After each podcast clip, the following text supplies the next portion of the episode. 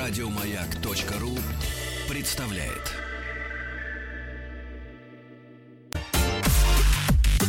Сергей Стилавин и его друзья на маяке. Так точно, дорогие друзья. Здравствуйте, Владик. Доброе утро, Сергей. Вот, начинает теплеть, можно снимать подштанники. Вот, замечательно. Скоро весна, да, Владик? Весна уже на носу. Вот, давайте маленькая, давайте маленькая такая вот, как бы, так сказать, э, заметка от нашего квадратного друга. Маленькая. В качестве, А, я маленькая, понимаю, да, вам давайте уже про- неприятно. Нет, не то, чтобы... Не, Ну, не мне, это нашим слушателям. Они, честно говоря, подутомились от квадратки. Две строчки, да, Давайте, бук- да давайте, буквально две давайте, строчки и все, и, так сказать, сливаем, так сказать, Дело тему. сделано. Э, Так вот, э, наш диалог э, заключается в том, что захребетник никак не может угомониться. Вот, пишет и пишет о том, как ему живется хорошо. Так вот, смотрите, что пишет на этот раз. Здравствуйте. Да, я назойливый, но не пужайтесь и не морчите лобик. Хочу кое-что пояснить. Прочитав мою заметку, помните, читал заметку? Вот. Вы сказали, что я впал в детство. Но это не так. Потому что я из него, в принципе, не выходил. Подлец. С уважением квадрат. А я так скажу, в квадратное детство он впал. Да. А я вам вообще скажу вам так, друзья мои, пора начинать организовывать движение под названием «Не хочу становиться взрослым». Вот хочу постоянно быть вот таким. Предлагаю расквадратить квадратного. Сергей Стилавин и его друзья на маяке. Так, ну что же, э, значит, э, есть э, письмецо от Константина. Хотите почитать от Э, В Константина? редакцию НОС. Конечно, Давайте. конечно.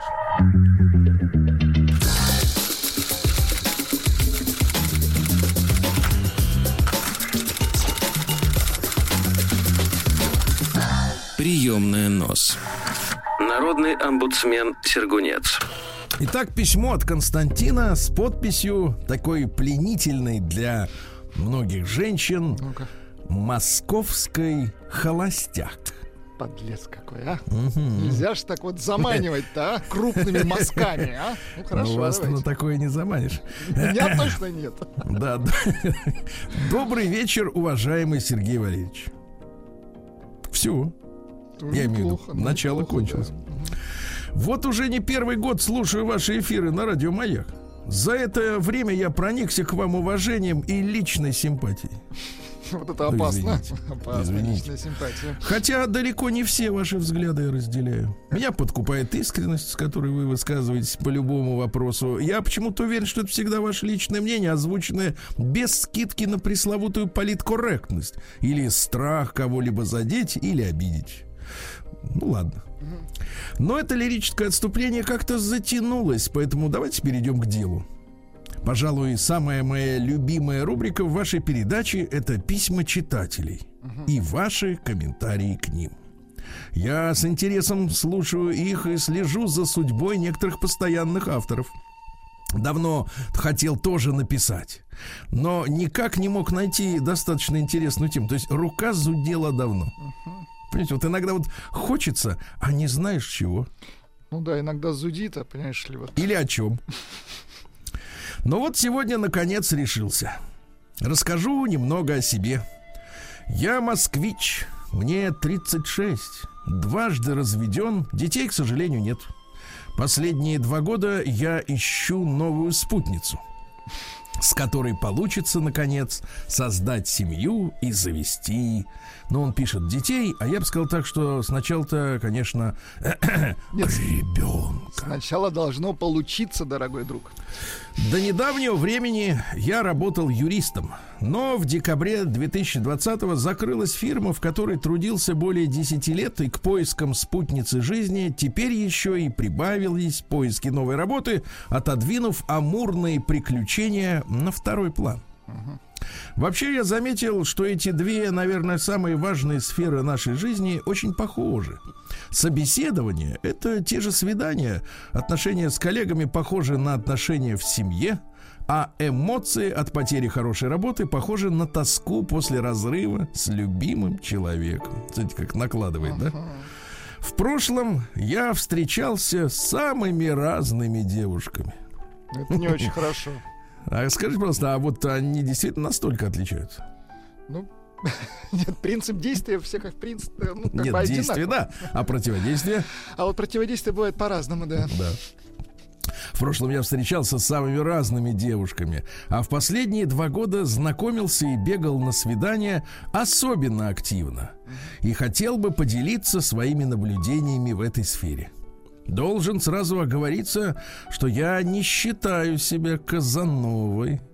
И вообще уверен, что глупо гордиться количеством женщин, с которыми довелось провести ночь.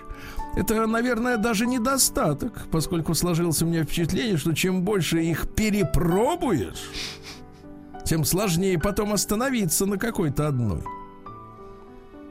Пусть Поэтому- пройдет ночь. Сейчас была песня. Это я понимаю, вы всегда пое- поете. Поэтому к выбору спутницы жизни я решил подойти ответственнее, чем прежде. Да как это интересно. Когда я по молодости просто знакомился с девушкой, а потом все как-то само происходило. Вот мы уже живем вместе. Эти девчонки, как у мужчин, у них все просто как-то само собой. Ага. А потом сам не понял, как очутился в ЗАГСе. А? Сам не понял. После 30 правила игры значительно усложнились. Прежде моим главным козырем было отдельное жилье. Ну, естественно. Посмотрите, как замечательно, да? Итак, козырь мужчины – жилье. Эх, что для девушек 18-20, о господи, было заветной мечтой. Теперь же у ровесниц или тех, кто около 30, уже у самих ипотеки и запросы совсем другие. Хотя прежде я считал, что чем девушка старше, Так. тем меньше должно быть в голове дури. Больше должна быть готова к созданию семьи. А оказалось-то наоборот. Да ладно. Все, кто хотели, вышли замуж с 20 до 25. Теперь остались ей либо разведенки, либо те, кому семейная жизнь не особенно-то и нужна. Раньше я боялся женщин с детьми от предыдущих браков. Избегал их. Причем главный мой страх был в том, что я был уверен, такой ребенок никогда не сможет принять в семью нового человека, особенно если это мальчик. Ревность, Эдипов комплекс и все такое. Слушайте, какой подкованный. Сам я вырос в полной семье. И ставя себя на место такого ребенка, я проецировал, как бы я отреагировал на такую ситуацию. Плюс я сомневался, что сам смогу относиться к чужому, как к своему. К чужому можно только к имуществу относиться, как к своему, да, Владик? Идешь И такой, смотришь, украдкой. шуба висит, раз ее, и уже твоя. Да, да, даже если на 10 размеров меньше, все равно моя. И то могут дать трешечку. да. Да, с половиной. Но опыт общения с некоторыми такими женщинами доказал обратное. Большинство детей очень контактные, жизнерадостные и волнительное ожидание первого знакомства с прицепом, Мгм. как они называют детей, прицепами. После самой, после самой встречи сменялось очень неожиданными для меня яркими и светлыми чувствами. И я даже ловил себя на мысли, что возня с малышом мне гораздо интереснее объятий и поцелуев с его мамочкой. Вот это уже любопытно. Это То есть ему, настораживает. конечно, с, мал- с малышом, значит, интереснее. Интереснее. А вы знаете, А с товарищ, мамочкой, что значит- это подсудное дело? Тихо-тихо. А с мамочкой, значит, неинтересно ему, Так да? выходит, что так. Погоди, а как так вышло? А что случилось? Когда он изменился, когда он стал иным, вы хотите узнать? Как это он так вот? Про мамочку-то. Э, забыл. Забыл. Таких женщин у меня было две или... А, и- или нету. Таких женщин у меня было две. То есть он оставил двоих детей без Без общения. папы. без папы на час. И если мне удалось вас заинтересовать, могу подробнее продолжить свою историю в следующем письме с уважением московский холостяк Константин. Значит, дорогой Константин, Я вижу, что вы, так сказать, конечно, вот Владик вас сгоряча записал в перверты, uh-huh. понимаете, да? Нос, конечно, настораживает, что, э, значит, я так понимаю, что, ну давайте серьезно, если, да, что выключите в эту шарманку, не могу уже сейчас петь Ну, начну. Выть на Луну начну сейчас. Луна очень красивая. Так вот, э, значит, э, я хочу сказать, что, конечно, это хорошо, что в Константине просыпается отеческое чувство, да? То есть, вот, знаете, бывает, что в женщине спит материнство. Ну, спит, спит, спит. Спит, спит, спит, А иногда спит, и не Оля. просыпается вовсе. Та-та-та-та. Вот, значит, да, ну вот. А тут, значит, в отце проснулось. Это чувство от- от- отцовское. Это замечательно, это очень хорошо, это прекрасно. Вот, но, э, Константин, дело в том, что, так сказать, нельзя допускать действительно вот в буквальном смысле перверсии, когда поток э, сменяет направление в обратную сторону. То есть сначала Ну, должна быть все-таки женщина, правильно? Конечно, когда вам девушка неинтересна, это уже ну, совсем Да. никуда не Вот, годится. А, так сказать, э, с ребенком вы наигра- наиграетесь, наиграетесь. Вот. Да, просто, конечно, бывают такие миловидные дети, вот они там в какой-нибудь милые, кофточке красивой с крокодильчиком там, или вот я вот был у меня кофейного цвета костюмчик. Ну, да, или вы на одной волне с ребенком, ну, по развитию и так далее. да. Да, на одной волне, вот именно, если интересно, там вот эти Конечно, цацки, вот цацки это чем с другое. мамой, конечно. Вот именно, да. А у мамы что? У нее раз-два и все, и обчелся игрушек. А, Вот. А, Естественно, а у ребеночка там и паровоз есть, и, так сказать, и трактор иногда бывает, да? Особенно у мальчика. По-разному бывает, согласен. Так что, Константин, я буду рад услышать продолжение, да? Подробности, конечно. Продолжение. Но надо заострить внимание вот в следующем твоем, со- так сказать, э, сочинении, да, документальном, на том, почему вот э, мамочки, они как бы вот, э, чем они так вот поблек, поблекли на фоне детишек. Это с этим надо разбираться. Давайте, Константин, жду следующее письма. А у нас на очереди дрон новый автор. Адрес стилавинсобакабк.ру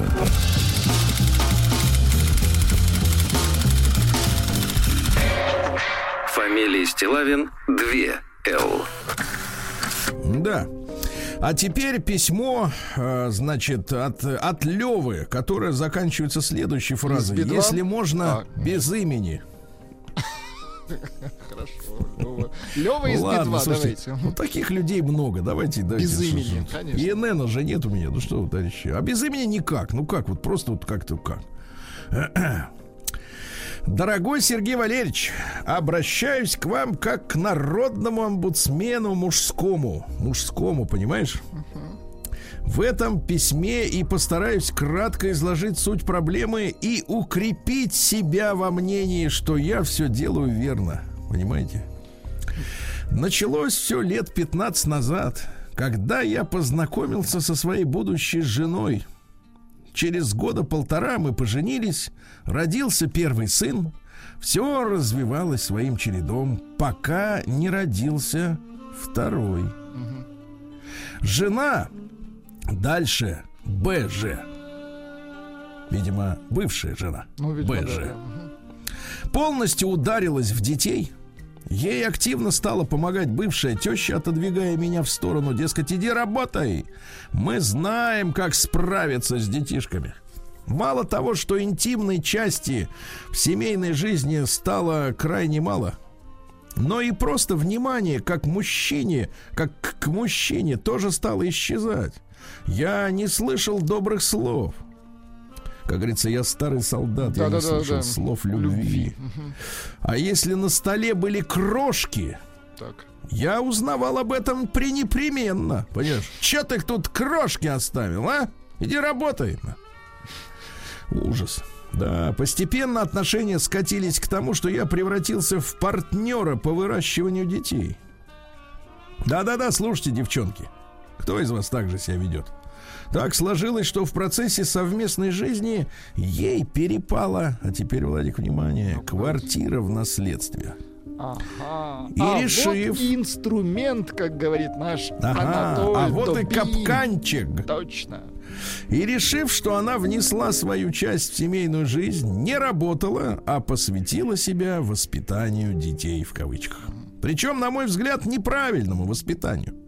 Если я пытался ей объяснить, что вот это вот, например, вредная детям гиперопека, начинался скандал и угрозы. Это моя квартира. Если что-то не нравится, можешь валить.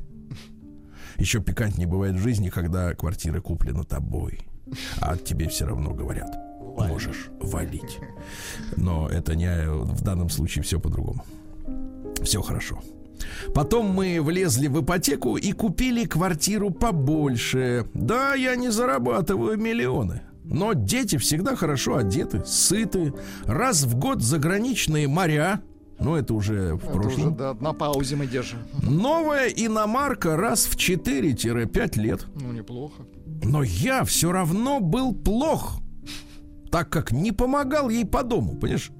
Ну, то есть э, причина для претензий, она всегда найдется, парни. Всегда, если кто-то хочет найти эту причину. Да, Сергей Валерьевич, помимо того, что я работал один, я должен был мыть унитаз, делать половину уборки, ведь так справедливо, ведь сижу за компьютером и ничего не делаю. А еще она не водила автомобиль, и я в ущерб работе разводил детей в поликлинике, занимался прочими делами, которые она вполне могла взять, взять на себя, если бы были права, но прав нет. Моей просьбой сделать что-то самостоятельно она изящно отбивала фразами типа «Ты это делаешь не для меня, а для детей». И зачем ты мне еще нужен, если не будешь помогать? И если не нравится, вали. О-хо. В конце 2018 года я очень захотел слетать в Японию. Понимаешь, вот так вот внезапно сидишь на толч... э, на, на ну, в кабинете. сидишь, да. Сидишь, да, и думаешь, У себя. елки, я хочу в Японию. А ведь для... А, а что смешного-то? Вот для многих мужчин реально единственное интимное место в квартире это туалет. Ну, это реально, ребята, ну давайте задумаемся об этом. Только в этом месте, когда щеколда замкнута, ты можешь хоть чуть-чуть побыть один, на, наедине с собой. Наедине с щеколдой, так? И портретом, напри... и портретом Сабрины, например, на стене. Господи, а зачем вы вот эти вот берете-то? Это еще, кстати, портреты такие, не, не цифровые. На скотче. На, на аналоговый фотоаппарат снимали, да. Да, нет, портреты нормальные. В конце 2018 года я очень захотел слетать в Японию, но БЖ не любит путешествовать, очень боится самолетов. Но она меня отпустила. Узнав, что я таки купил билеты, и она передумала меня отпускать. После того, как билеты были куплены, заметьте, да? Вот дрянь. Сколько было ругани. Порваны свадебные фотографии. Ты слышишь? Из-за поездки в Японию. Слушай, брат, ты, я чувствую, попал-то на такую стервозу. А? Сколько было порваны свадебные фото. Мой внутренний паспорт гражданина Российской Федерации. Слушайте, а вот за это это уже подсудное дело. Нет, а как он мог сохранить загран? Где он его прятал? Но я был тверд, и я, пишет нам мужчин, так. Осуществил свою мечту. Ведь как часто женщины, вот знаете, когда они фантазируют, а их фантазии обычно далеки от реальности, вот, в том числе и про личную жизнь, они говорят, вот я хочу, чтобы мужчина со мной был, который развивался, куда к чему-то стремился. Вот у мужчины мечта поехать в Японию, а она ему, тварь, паспорт рвет. Гражданин РФ на минуточку. Не какой-нибудь там Малайзии. Нет, ну Извините, за паспорт можно и отхватить. За паспорт можно и отхватить в рыбу. Вот именно. Я Ой. продолжу завтра, друзья мои. Я впечатлен. Человек захотел съездить, поесть суш, кальмар, там этих японочек посмотреть, а она ему паспорт рвет. Себя показать. Ребята, какая дрянь, а? День дяди Бастилии пустую прошел. 80 лет со дня рождения. Ух ты, а ей уж 80. Разный, Ну что ж, товарищи, сегодня у нас 3 февраля, и сегодня Всемирный день борьбы с ненормативной лексикой. Прекрасно. Мы боремся с ней каждый день, да, Владик? Угу. Вот хочется иногда прямо вот, а нет. Да-да-да. Значит, дальше. День пропавших без вести людей. Значит, э, вот, э, надо искать людей, надо искать, верить в то, что есть возможность найти, правильно? Не останавливаться. Вот дальше день женщины-врача. Некоторые говорят врачиха, но это Нет, неправильно. Врач, Ясно? женщина-врач, вот. конечно, уважаемый. Да, так и надо говорить. День опроса пациентов. Вот. Не Я сегодня вас- допроса, Сергей Валерьевич, а опроса. Да, да, да. На- Национальный день морковного торта в США называется караткейк. Ну, Кр- такое. Ага. Вот, день золотистого ретривера. Собачка такая мохнатая. Ага. Значит, в Японии сяцебун. Э, Вот, э, значит, японцы выметают злых духов, э, привечают счастье, вот, разбрасывают сухие соевые бобы. Вот бобы летят горстями, иногда попадая в тех, кто бросает из соседнего окна. Вот, э, это обряд, обряд называется мамимаки. Э, Вот, э, фестивале Сцебун. Э, Вот, сегодня также день обручального кольца, Владик, так. Дальше, вот смотрите, какая, какой цинизм. Одновременно с этим Всемирный день свободной любви. Это как, простите? Это знаете, как вот э, есть Черная пятница и день отказа от покупок одновременно. А здесь пришли. А вот что вы понимаете, вот дайте я вас как пациента опрошу. Э, Как вы понимаете, вот свободная любовь, когда ж- от чего свободна? Это я так понимаю, вот да, давайте попытаюсь как-то перефразировать. Это такой киберпонедельник между мужчиной и женщиной. Мгм. Прекрасно. Только сегодня среда, это четверг. Вот, да. Или среда. Я по смыслу пытаюсь Не помню донести. Неважно, Среда да. сегодня. Да, сегодня день ледяного червя. Понимаю. Да. День волшебства варежек на резинке. У вас были такие, кто Ну, конечно, в детстве, да, на И резиночке. они болтались у вас? Ну, чтоб не потерялись, да. Ну, Понятно, их особенно вынуть было сложно, да? Ну и сегодня, наконец, Максим Утешитель, русский народный праздник. В этот день молились о благополучии семьи. Вот. Супруги выходили во двор, держась за руки, вместе стряхивали с деревьев иней. Вот. На Максима пытались предсказать погоду и урожай. Ну Вот. э, Если месяц ночью светит сквозь облака, то жито будет добрым, ясно? Вот так. Жито-крыто есть такое выражение. Радио Маяк. Так, ну что же, в 1565 году московский князь Иван Грозный Васильевич, который тогда не был Грозным, был просто Иван Васильевич или Иван IV, Ваня. учредил в этот день опричнину. Значит, в нашей историографии, значит, есть и граждане, которые ненавидят две вещи. Это Сталина и Грозного. И Так? опричнину. Больше всего, да-да-да, значит, большой террор и опричнина. А вот Давайте вы как разберемся. относитесь к опричнине? Ну-ка, Вот сейчас расскажите. разберемся, а потом я выскажу отношение. Значит, смотрите, во-первых, слово опричнина. Это древнерусское слово оприч, что значит вне, снаружи. То есть по-английски out. То есть, э, м, так сказать, ну вот особый За- зондер. Забугорье. Ну, Ну, нет, нет, то есть это особый, значит, то есть э, вне системы, да, потому что, э, значит, э, вы помните, да, что во Владимирской области есть Александровская Слобода, куда э, царь переехал со своим окружением, да, в- уехал из Москвы, а ситуация это на тот момент была очень сложной, Э, значит, сравните, да, э, с ситуацией накануне Второй мировой войны. Э, Дело в том, что э, с нами воевали одновременно шведы, поляки, значит, княжество Литовское великое, Османская империя в лице своего вассала крымского хана. Э, Вот, э, соответственно, периодически нападала на Со наши всех южные сторон, земли. короче, да. Мгм. Ну, со всех сторон обложили, да. А, морская блокада ее осуществляла Швеция. И в это время, э, значит, соответственно, возникло движение изменщиков э, бояр и князей. Подлецов. Вы помните, да, Курбский сбежал, там оттуда писал записки, как Герцен из Лондона и так далее. То есть э, в плане измене было измена очень серьезная ситуация. Значит, поначалу царь э, в, в Слободе он по- показывал, э, что можно э, жить э, во Христе. Да, по 9 часов в день продолжались службы в церкви с участием самого царя. Он, кстати, пел на клиросе. Вы помните, мы слушали с вами Ну, он, да, музыку, придумал которую написал музыку, да-да-да. Иван Васильевич. Да, есть у нас дайте Сейчас чуть-чуть найду, немножко. сейчас найду. подождите, Давайте, найдите. Так вот, опричников разделяли на, на несколько частей. Это был государев полк, то есть гвардейцы. Вот, и по хозяйственной части. Ну и, э, кстати, у них была своя собственная форма, да, специально. Они лошадей своих украшали, э, значит, э, на груди лошади была собачья голова. Вот, а свер сзади кнутовище. Вот это означало, что сперва кусают, а потом выметают лишнее из страны, понимаете? Очистку производят. Ну, и, а теперь, значит, самая главная эта история. Э, нашли музыку, да?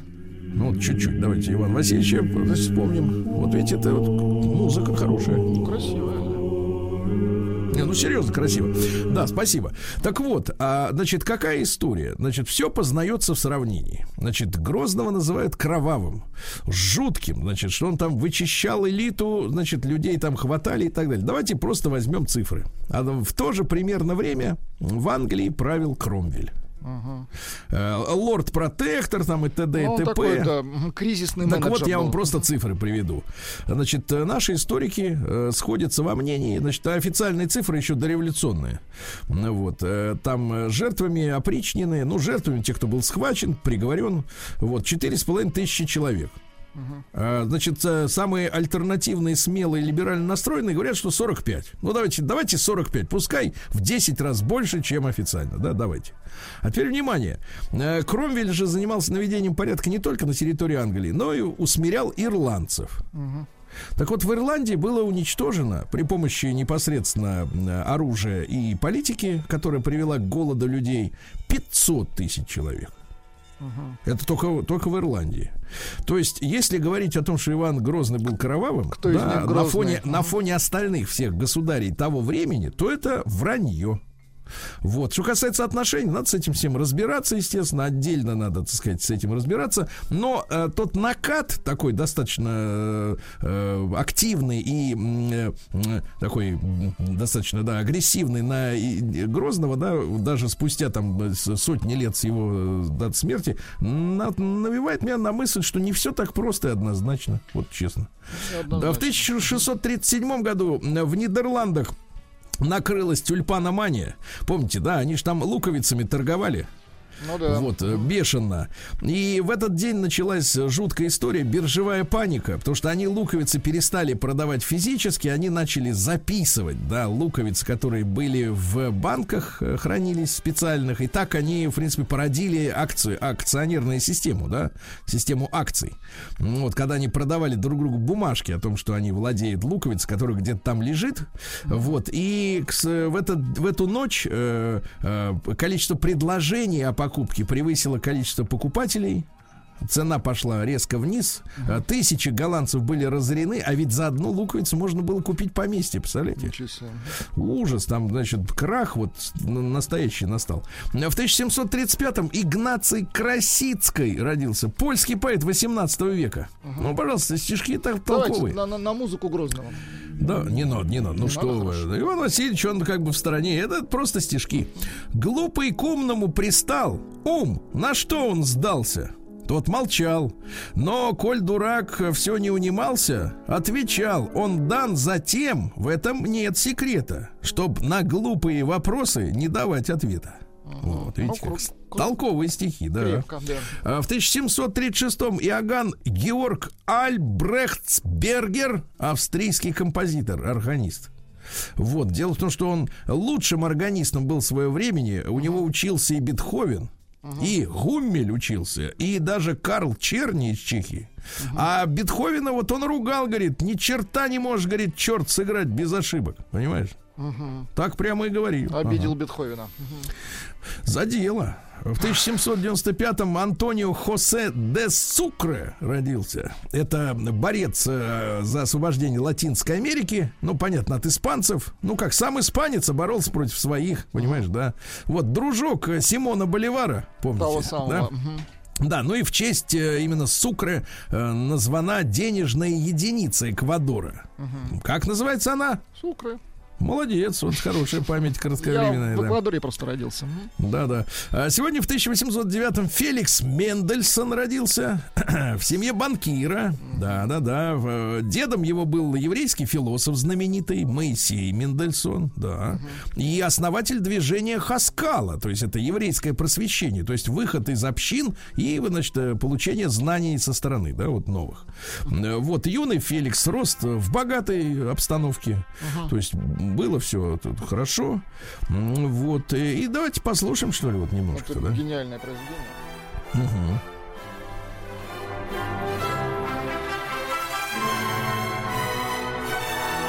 Это марш, вот торжество женской победы, да, вот мне кажется. Это сдача, да, мужских позиций. Да. О, смотрите, а там апла- аплодисменты. Ну, это сочувствующий. А в 1815-м в Швейцарии начал функционировать первый в мире промышленный сыроваренный завод. Понимаете, да? То есть объемы уже стали промышленные, да. Мы пока что вот э, у нас сыроварни это такая вот как бы искусство. То есть вот, э, э, несмотря на то, что у сироты есть уже много сыров, но тем не менее это все-таки не э, там большое производство, да, огромное. Но ничего, проживем лет, я думаю, что лет через пять у нас будет замечательный массовый сыр. В 1830-м Великобритания, Россия, Франция подписала протокол Лондонской конференции о том, что образуется греческое королевство. Так вот наши интересы сошлись, что мы придавили э, турков, османцев, вот, и Грецию освободили из-под... э, Ну, помните, там участвовал и Байрон в этих гражданской войне, там у них вот. В 1837-м Томас Краппер изобрел сортир э, нынешнего образца. То есть бачок сверху, э, трон снизу. Молодец. Вот, да. Да. Вот такой вот э, совершеннейший даже молодец, да. Э, Сергей Сергеевич Корсаков в 1854-м, это наш психиатр и профессор Московского университета. Он был активным сторонником нестеснения душевно больных. Вот у него в клинике не было смирительных рубашек, наручников, э, да, кляпа не было. На окнах не было решеток, представляете? Да и больных не было, они все А, разбежались, видимо. Да, и он, кстати говоря, Сергей Сергеевич считал, что американская практика, а теперь внимание, что в это же время происходило на Западе, американская практика кастрации больных, чтобы там- они не бесились. Лоботомия и вот так он далее. считал изуверской, да. Ну, лоботомия вообще у них продолжалась Это до, до, до послевоенного времени, после уже Второй мировой войны. А тут они, значит, э, отрезали э, тестикулы людям, чтобы они поспокойнее, поспокойнее себя вели, да. Вот, ну и что? Э, значит, э, э, как говорится, вот такой вот замечательный мужчина, да. А в 1859-м Гуго или Хуго, как хотите. Хьюго, как вы Э, выражаетесь. Не, Хьюго это в Англии, а тут Гуга Юнкерс, это немецкий авиаконструктор. Вот, у папы его была текстильная компания небольшая. Вот, э, ну и, соответственно, а он стал вот проектировать самолеты. Ну, талантливый разработчик. Талантливый, да. Талантливый, да-да-да. И, кстати, в 1925 году предприятие Юнкерс э, в компании с, э, так сказать, с фирмой Deutsche Aeroloid, ну, это страховщики, видимо, организовали фирму, которую вы знаете, Люфтханза. До сих пор летают. Да, только и к нам что-то пока не летают. Вот Сава Тимофеевич Морозов в 1862 промышленник, меценат, помните, э, вот э, миллионы рублей вложил в русскую революцию. Какой То есть, когда молодец. говорят, а как вот так вот вышло, что, так сказать, у революционеров были и снаряды, и конспиративные квартиры, и т.д. и т.п., а Савва Тимофеевич, который после, так сказать, революции, естественно, все его, э, так сказать, наследство-то, оно все, да, все досталось народу. Да-да-да. Миллионы рублей туда вваливал. И театру помогал, кстати говоря. Тут надо, кстати, особенно, Владуля, присмотреться к театральным работникам. Или к актерам. Нет, если их, э, понимаешь ли, спонсировали те же люди, которые революционеров, да, то это, это надо взять на заметку, Владик. На заметку и пробить как следует. Ясно? Пробьем. Пробить. пробить. День дяди Бастилии пустую прошел. 80 лет со дня рождения. Ух ты, а ей уж 80.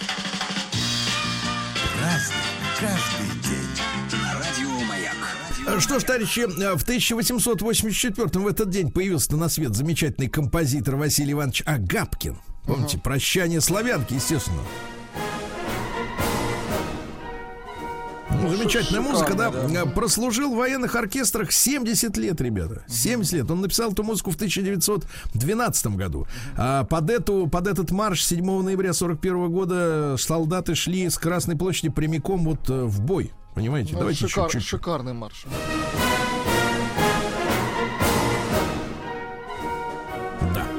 Сегодня в 1887-м Георг Тракль родился. Это австрийский поэт. Э, Когда он умер, сказали, что был самым главным поэтом Австрии. Да вы что? Как Понимаете, да, когда умер, да.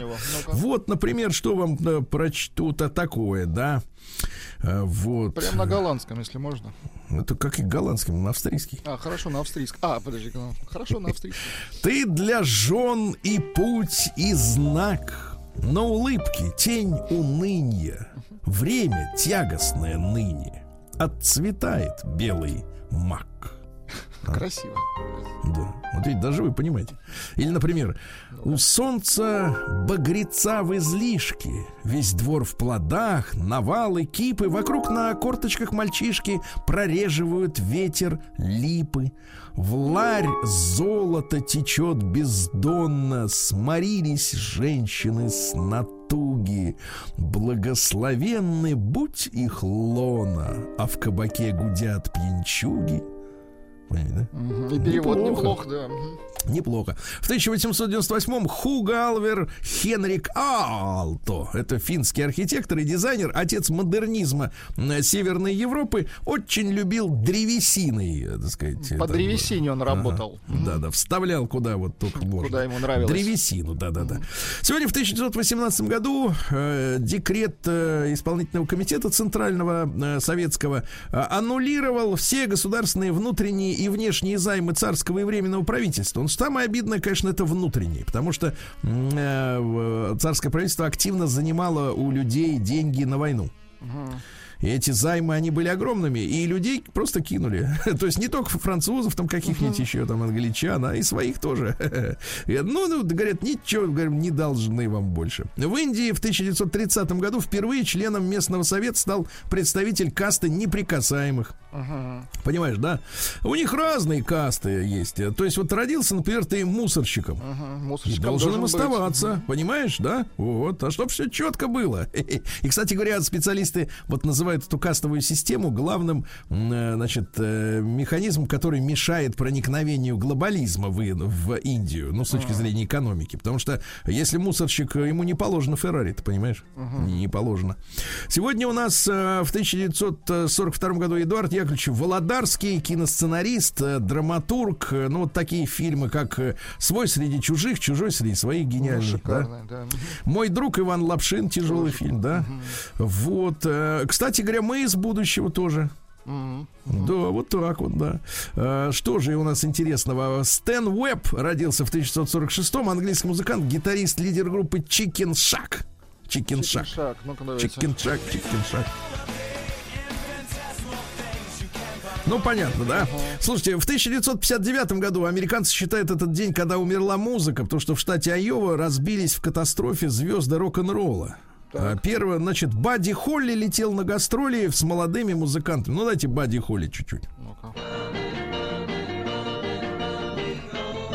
Такой рок-н-ролл был, да. Ну, он гитарист, да? Вот, он пригласил с собой в поездку в большую, они там 24 города должны были объехать, и вот э, замотались уже все, устали, заболели и наняли самолет. Вот самолет в пургу разбился. э, с ним был Ричи Валенс, тоже талантливый очень Есть, паренек, да.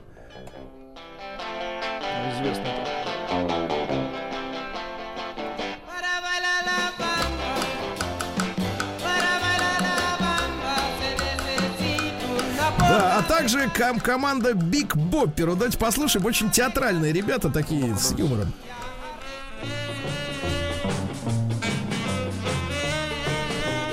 Давайте послушаем, как человек исполняет. Он просто как артист, вот вокалист у них гениальный. С саксофоном.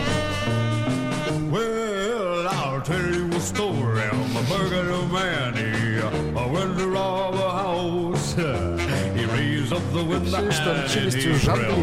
послушай. flat as a mouse. I'm thinking of the money he was going to rob. By under the bed he lay. That cat sure saw a sight that night And made his hair turn gray. About nine Не, ну прекрасно, ребята. Они все разбились на этом самолете, к сожалению. И через 12 лет Дон Маклин вот написал песню American Pie, которую вы все знаете как песню Мадонны. Она посвящена как раз вот этому, вот этой катастрофе.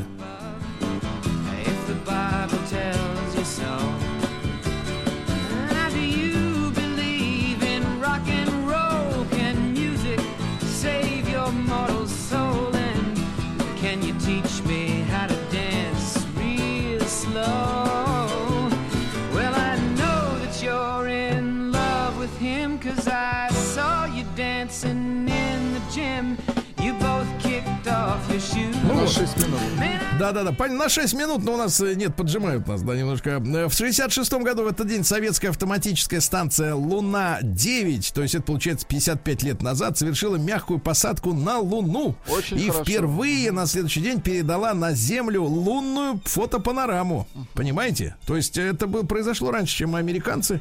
Вот, э, ну что же, в, и в 82 году родилась Вера Брежнева родилась сегодня, понимаешь? Она ведь поет у нас, да?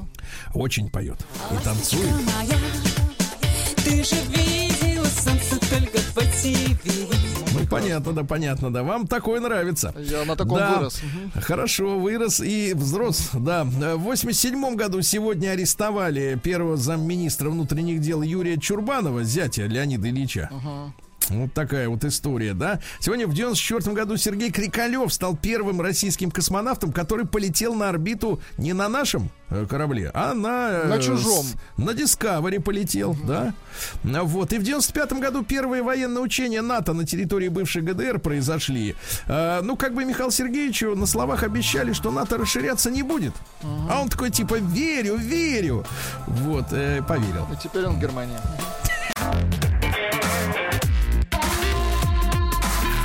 Сергей Стилавин и его друзья. На маяке. Так, товарищи дорогие, по последним данным, сегодня среда, она же в Омске, среда, да, все, переходим к новостям.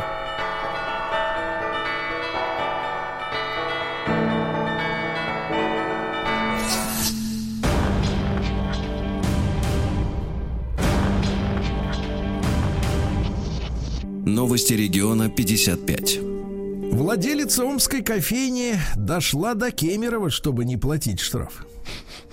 Ее ИПшечку оштрафовали на 50 тысяч рублей. Три суда подтвердили законность э, требований. Значит, э, индивидуальный предприниматель, предприниматель из Омска Людмила Прохватаева. Прохватаю. Вот Красиво. ей вменили в вину, что э, продавец на рабочем месте в ее магазине был без маски.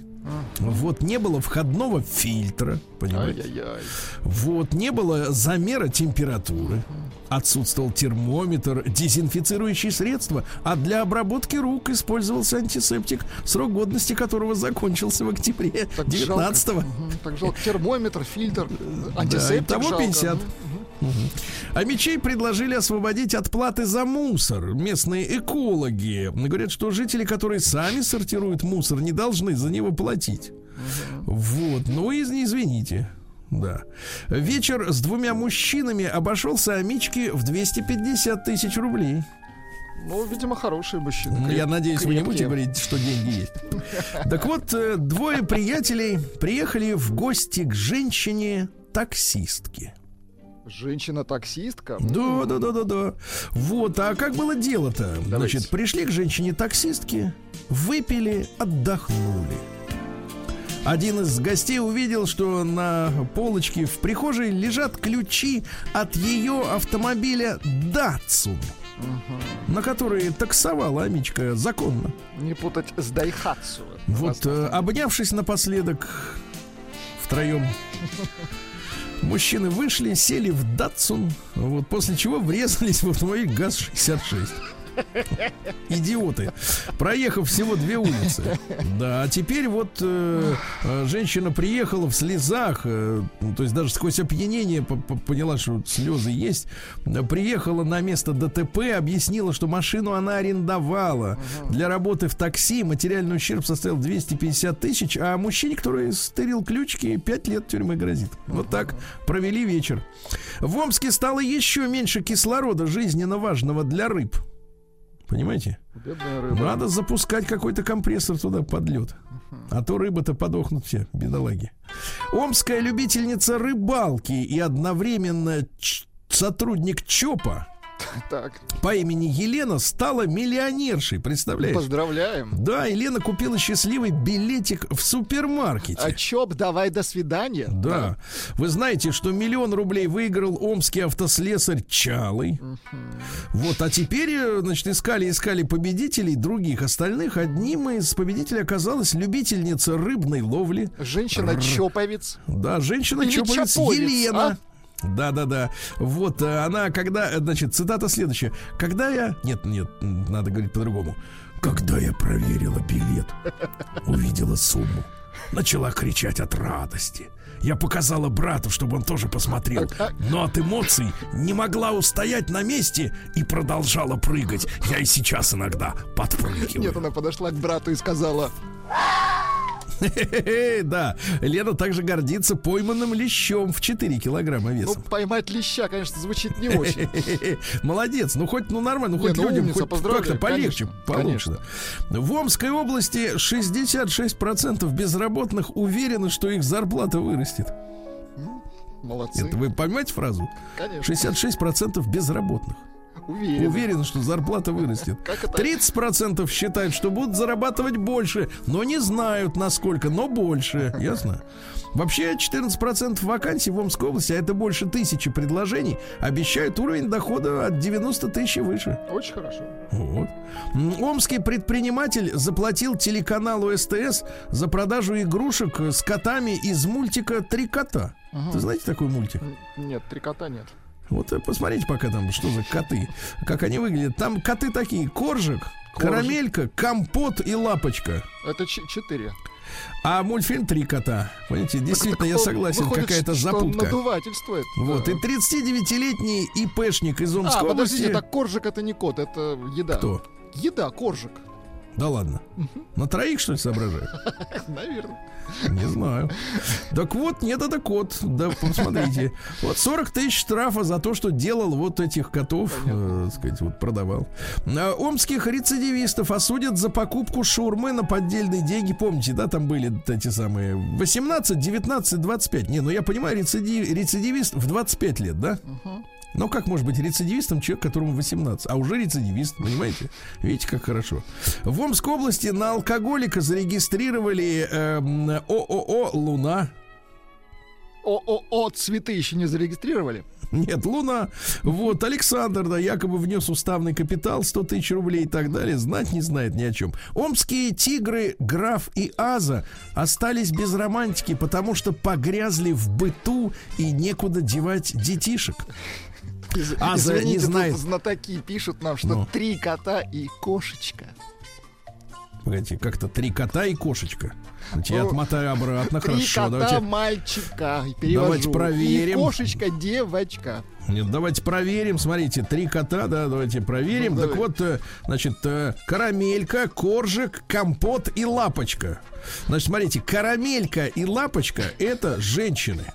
Кто из них мужчина? Потому что коржик и компот вопросов не вызывают. Что за, чё за дела, ребята? Нет, пишут карамелька, не кот. А кто? Конфета. Да ладно вам фантазировать-то. А лапочка не кот, уж это лапа, я понимаю. Дальше. Крупный омский производитель зерна получил московскую прописку и уже в Омске будет банкротиться. Да? Ну и, наконец, хорошая новость. Давайте. Посмотрите-ка. Выпускница Омского колледжа стала первой девушкой-пилотом медицинской эскадрильи. Класс. Омская студентка Ирина Долина обучалась на вертолетах, демонстрировала Ирина? высокие... Лариса Долина? А, это- Нет, это Ирина, другое. высокие результаты. Вот, и теперь будет, э, соответственно, на базе санитарной авиации, э, значит, правда, в Московской области, а, обучалась в Московской области на базе хелипарк э, Подушкина. Вот, теперь ее направят в Томскую область. Ну, но, она, умница. но она училась в Омске, ясно? В Вот так. хелепарке, да. Да, да. Сергей Стилавин и его друзья на маяке. Так, ну что же, из приличных новостей специалист рассказал, что давать э, звонить посторонним людям со своего смартфона нельзя. Потому что опытный мошенник, если Так. вы дадите ему спарт, сма- Ло- смартфон свой, ловким движением руки. ловким движением пальцев, э, значит, проникнет ваше банковское приложение, И будете вы куковать. Так что никому не давать. Если кому-то надо позвонить, пусть идет дальше до будки. Вот. э, Россиянин поехал э, за наследством в Казахстан и исчез. Представляете? Значит, а как выяснили правоохранители, значит, э, действительно продал квартиру умершей мамы, положил деньги в банк и исчез. А теперь его нашли в психиатрической клинике. Жаль, слушайте, ну тут завелись наши слушатели по Ну. поводу мультфильма. Все-таки, смотрите, смотрите. Коржик, Компот и Карамелька, два брата и сестра. Они и есть три кота, а Лапочка их подружка. А кто она? Не знаю. Я не смотрел мультфильм. Нет, ну пусть пишут, кто. Мы же говорим, А не кто Лапочка там. кто? Да, Кто? Давайте дальше. Медведь, э, дерево. Кто это? Я не знаю. А Памятник. вот пришло. Сергей пишет, у Лапочки второстепенная роль. Так, а что за... Что за второстепенная роль, если три кота? Что за чушь? Значит, россиянам предрекли лечение при помощи чипов. О, теперь лечить будут при помощи чипов. Так вот, какая интересная история. Всаживать можно будет куда угодно. Что значит Например, всаживать? Да, например, если имеется травма, например, спинного мозга и, например, вот э, обездвижено тело снизу, да, э, то можно будет делать вот такой э, чиповый мост между, ну, который будет обходить э, пораженный участок, понимаете? да? Мосточип, давайте его так назвать. Да, чипомост. Вот. Ну и, соответственно, по нему будут передаваться сигналы, и вот, э, так сказать, а, поврежденный участок обойден. Ну, что это неплохо, это даже хорошо. А, названа частая ошибка россиян при дефиците витамина С. А, вот, Извините, говорят, Сергей что- Валерьевич, а, Лапочка, мать, кошка. Мать. Это не кот, то есть, да? Нет, ко- кошка. То есть, когда мать, это уже не кот. Ну вот пишет, да, что... Нет, что это тоже кот, на Да, ну это 4 кота. второстепенная роль. Требуем переименовать. Дальше. Э, Значит, чемпионом является по содержанию витамина С не лимон, Владик, Так, а что? а болгарский перец. Болгарский перец? перец. Себе. Кроме того, что интересно, что интересно, значит, э, если черную смородину, перец чили, петрушку, шпинат, вашу любимую брокколи и, Неплохой кап- замес. Так, это да, всё- и капусту коле заморозить Так. в морозильнике, Так. то количество витамина С там в несколько раз вырастает. Ясно? Вот. А Дерматолог рассказал о проблеме, на которую указывают красные родинки на теле. Вдруг красная вылезет. Это печень. Печень, печень, ребята, да. Россияне на ходу выпрыгнули из автобуса из-за того, что водитель потерял сознание, уехал в сугроб и продолжал давить на газ, э, но сугроб задержал автомобиль. Ужас Да. какой-то. Вот серая мебель, которая, значит, 40% нашей мебели оказывается незаконная, да, опасна для здоровья. Дело в том, что ее обрабатывают фольмардегидами, э, свинцовыми красками. На таком диване полежишь и вообще не встанешь. Так э, а да. зачем обрабатывать? Чтобы больше удовольствия доставило? А Дешевле так обрабатывать, чем не так. Да, но эксперты оценили, вот я слышал в новостях разговоры о четырехдневке, но вот один из экспертов говорит, что в ближайшие 10 лет перейти на четырехдневку не удастся. Это эксперт. Посмотрим. Знаешь, есть эксперт, а есть руководители. Это разные люди. Так вот, но возможно сокращение рабочей недели на час-два. Ну, это недостаточно, извините, на час-два. Вот именно. Ну, Вот э, в российских школах появятся советники по воспитательной работе. Слушайте, неужели в Минобразовании или Минпросвет он теперь называется, а, задумались после, значит, вот этих вот детских, так сказать, да, похождений, значит, неужели задумались о том, что школа должна воспитывать? А то вот, а то вот последнее время я всем слышал, что школа должна давать только знания, а воспитанием должна заниматься только семья. Наконец-то дело сдвинулось с мертвой точки. А В Крыму из-за потепления началось раннее цветение миндаля. Причем приятно, да? Очень хорошо. В Междуреченске в Кемеровской области появилась снежная дорога в никуда. Ясно? Хорошо. Ну и, наконец, э, самые необычные имена новорожденных в Москве в прошедшем году. Самые популярные за год Софья и Сашенька, да. А, популярностью пользуется Мелания, ну это, видимо, Мелания Трамп, да. А из необычных следующие, значит, Кассиопея, а, Леонардо, а, Рианна, Гарри, Север. Ну, Я выбираю самые от- отъявленные. Океана, это девочка. Оки-доки. Океана, Марс, Люций, Люцифер. Лютый, Идем по- Люций. Люцифер, да, Оливье. Слушайте, Оливье. Слушайте, пишет э, Да. Денис Пашин, э, там вообще все коты. Там еще есть сажик, нудик, шуруп, горчица и Нудик гоня. не то. Дальше, значит, Давайте. смотрите, Индия, Венера Вероника, Патрисия Диметра Пейдж, это тройное имя, Патрисия Диметра Пейдж, Александр Север, Лев Моисей, ну это более-менее понятно, Это и, наконец, Людвиг Александр. Класс. Это имя. Нормально. Эй, здоровья вам, детишки. Наука и жизнь. Нудик Да. шуруп еще.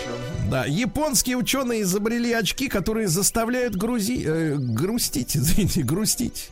Представляете, значит, специальная оправа для очков, э, на стекла капает жидкость, и от этого человеку в таких очках становится грустно. Странные, конечно, японцы. А так у них не Прекрасно. получается э, грустить, да? Хоть Вот, в за глаза все, так сказать, да. А, самый сильный магнит во Вселенной подал необычные сигналы, естественно. Да. Хорошо. Во Франции найдены трапециевидные 1600-летние саркофаги, причем некоторые двойные. Некоторые понимаешь? пустые.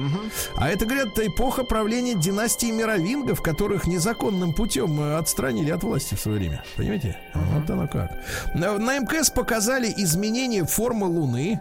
А оказывается, Луна еще и форму меняет. Прикинь, Ничего но себе. это с Земли не видно, только из космоса видно, да.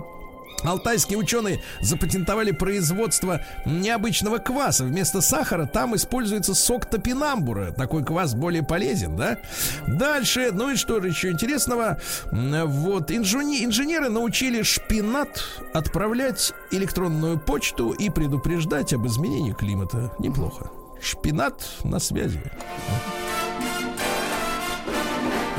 Шпинат это имя. Шпинаж. Новости капитализма. Так, ну давайте несколько новостей капитализма. В Амстердаме хотят закрыть квартал красных фонарей, а женщины хотят работать на том же месте. Ну Вот власти Арабских Эмиратов объявили о создании космического суда, потому что скоро будет надо будет судиться из-за проблем в космосе, понимаете? А стульчак из резиденции Гитлера, на котором он сидел и вынашивал планы своих злодеяний, выставлен, э, э, значит, э, на аукционе за 5000 долларов. Так, понятно, стульчак. Вот. Мужчина напал саблей на полицейских во Франции. Пах повредил одному Ничего полицейскому. Да. В штате Орегон частично декримини- декриминализировали тяжелые наркотики, представляешь? Кокаин до двух граммов. Себе. Это ж куда это все это? Ну, в лекарственных целях, наверное. Нет, это ужасно все. Значит, заключенного по ошибке выпустили из тюрьмы в его день рождения Ух ты, поздравляем. в Майами. Его зовут Эдуарда Кабана. И он тут же убежал. А так и говорят, выпускай кабана. Кабана, да, да. Адвокат э, А занялся он с клиенткой э, во время онлайн слушаний в суде э, сексом. Э, Все, все судьи, там, все собравшиеся Какой у своих ужас. телефонов и компьютеров видели, что он голый, и ее, понимаешь ли, а, а ему секретарша кричит, вас видно, а тот не слышит ничего, давай там на, на яре, да, да. А Макдональдс э, запустил проект в Дании и Швеции по продаже бургеров с веганской котлетой. Слушайте, это еще хуже, чем Интересно, когда до нас доберется все, да. А вот выпивший водки пассажир боднул бортпроводника головой. Хорошо, что головой. Фамилия ну и, наконец, э, в Португалии мужчина оказался живым через 20 дней после э, похорон. Дело в том, что из-за коронавируса не разрешают людям открывать гробы. Вот, а тот, который, которого похоронили, это другой, а этот пришел через 20 дней, говорит, I am, hello. Ну, вот такая вот история, да.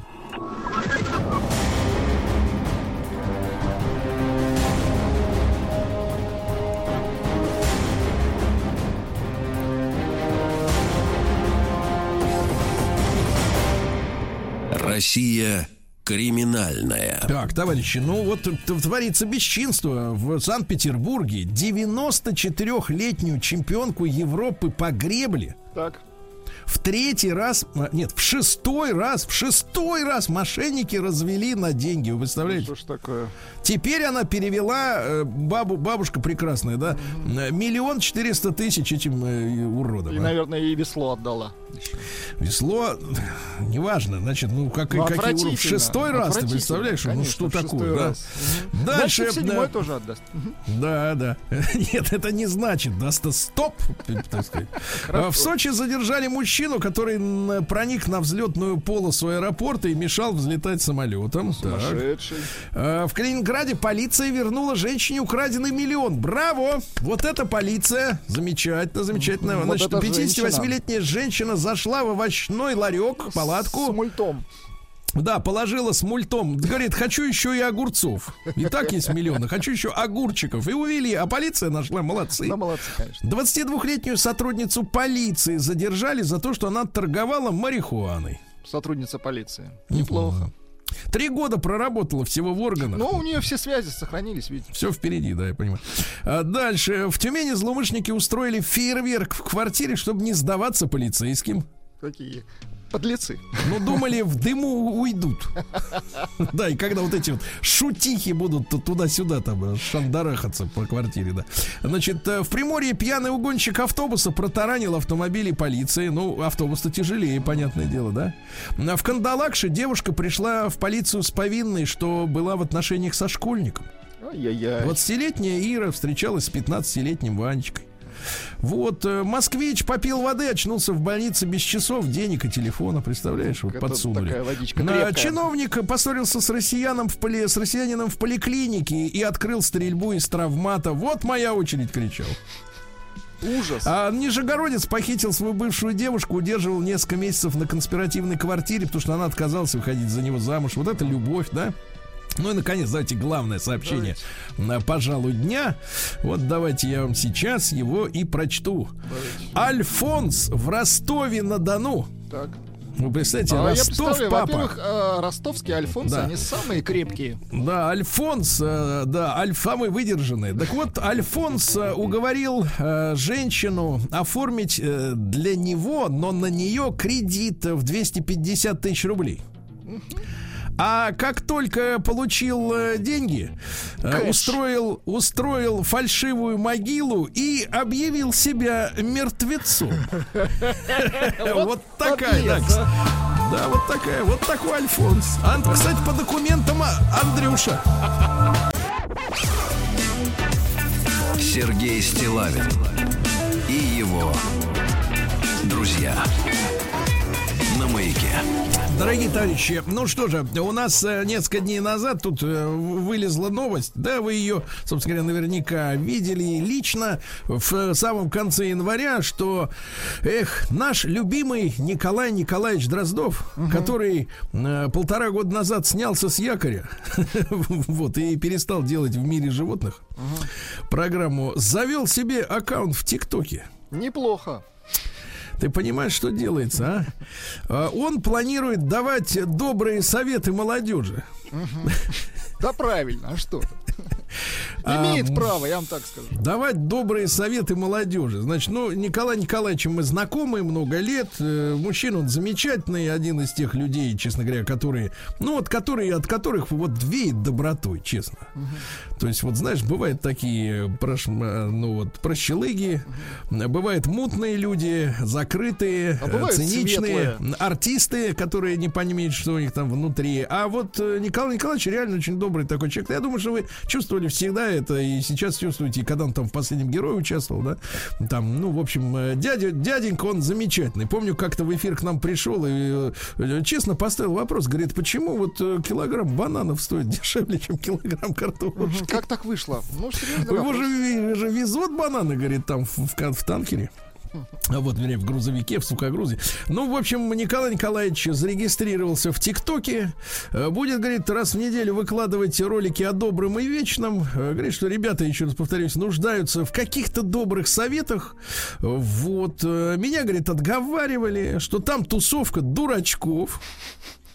А я буду среди них, среди, значит, придурков. Э, Я отвечаю, не среди них, а что-нибудь им всем посоветовать можно же. То есть, то есть как бы они, они вот это вот скоп, и Николай Николаевич как бы так сказать, То отдельно такой лекарь, сбоку. лекарь, да. А, лек- или сверху, как бы, так сказать, такой вот, да, вот, э, да, назидать будет.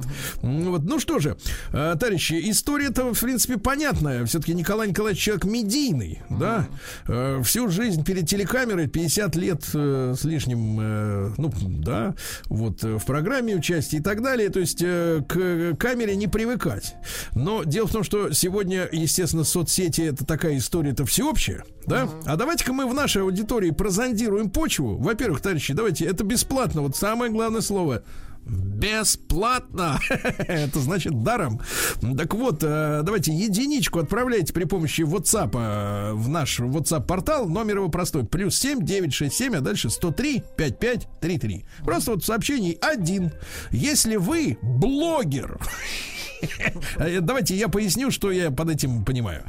То есть вы публикуете в соцсетях, какая у вас есть, э, не знаю, вряд ли ТикТок, но э, может быть Инстаграм или ВКонтакте или Фейсбук или что-нибудь еще в этом роде. Ну Вот вы публикуете в, в открытом доступе какие-то свои заметки.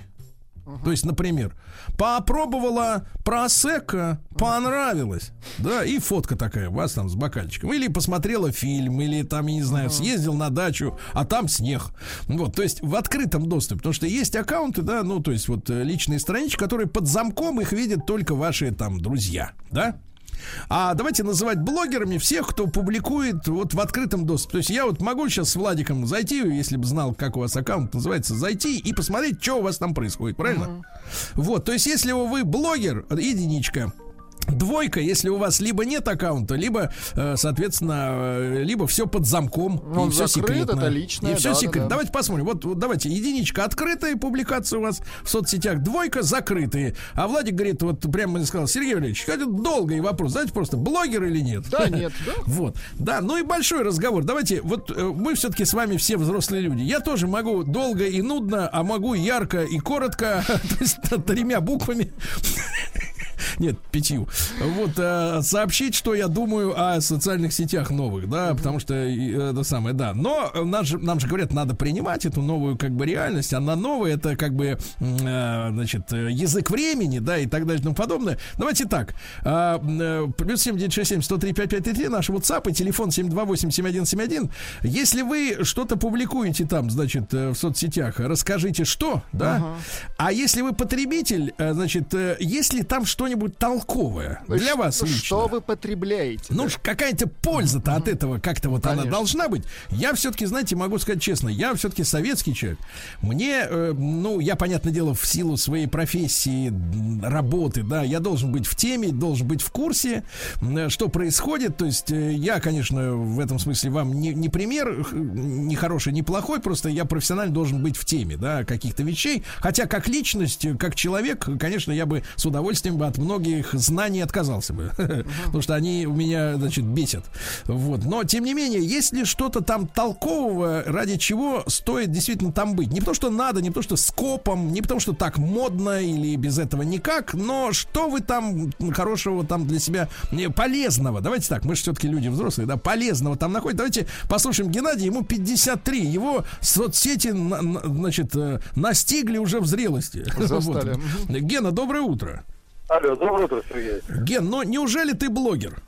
Не-не-не, я пользуюсь, вот к вам иногда в Инстаграм захожу, весело пишете, то есть э, я на вас подписан.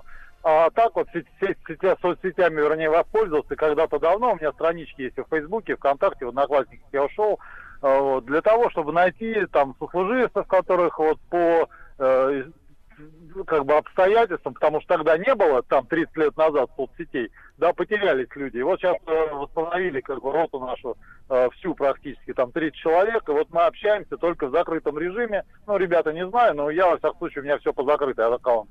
Только для своих. То есть можно вот э, поделиться чем-то, потому что некоторые за Ну, а по, по чужим, по совершенно посторонним вы шастаете с какой-то целью? Да нет, нет, ну вот вы- я на вас подписан, потому что вы мне как бы симпатичны и интересно. В хорошем смысле симпатичен, надеюсь. Да. Да, нет, нет, ну понятно, конечно, да.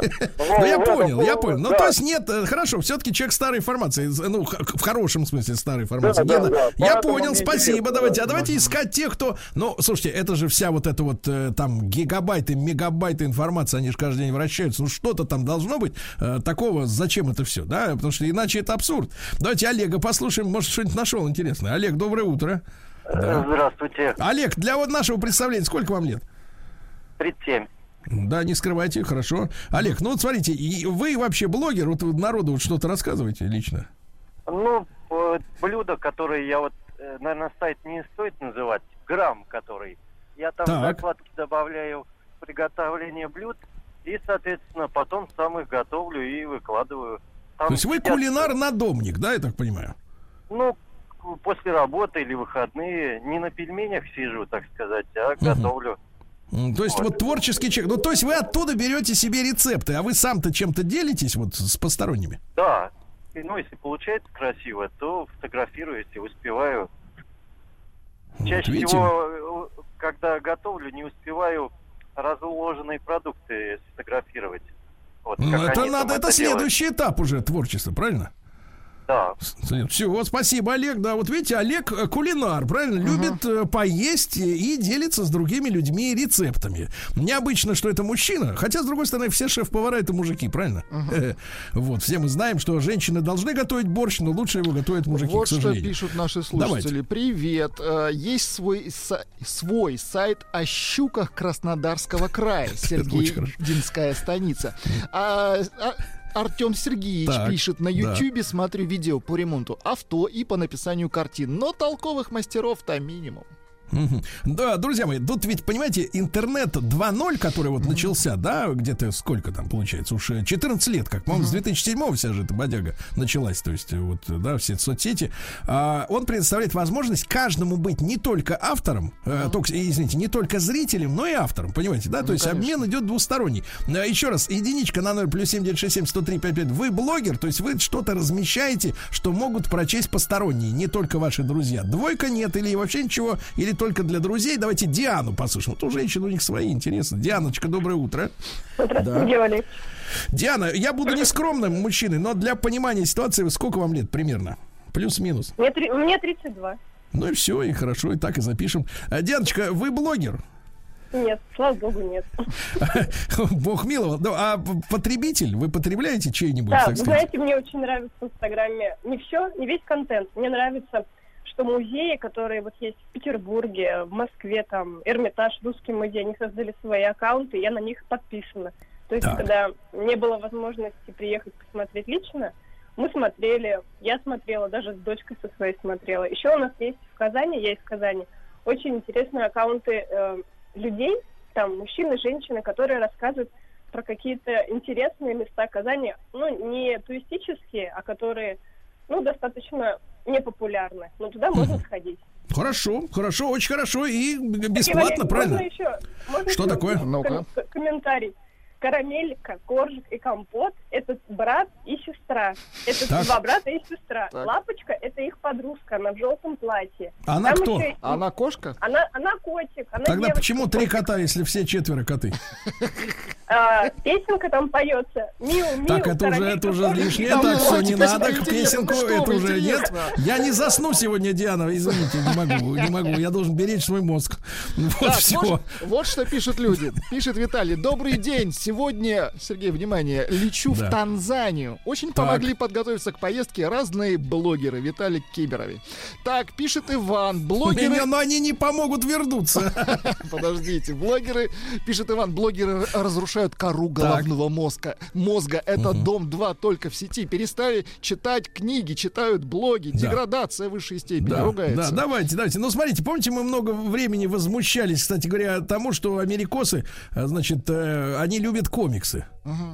Вот, все мы никак понять не могли. Они, значит, читать не любят, а вот картинки с короткими подписями очень любят, да. Но мне кажется, вот э, и Инстаграм тот же, Ну, это принцип- вот аналог комиксов. такой же, да. Потому что люди видят, значит, женщин, например, или мужик в, лифта, в лифте себя фотографирует. И короткая, например, подпись «Всем пис». И, все, да. Больше ничего нет. Никакого, всего картин. Давайте Константина из Кургана. Послушай, Константин, доброе утро. Э, Уж по, по- по- по- по традиции, сколько вам лет?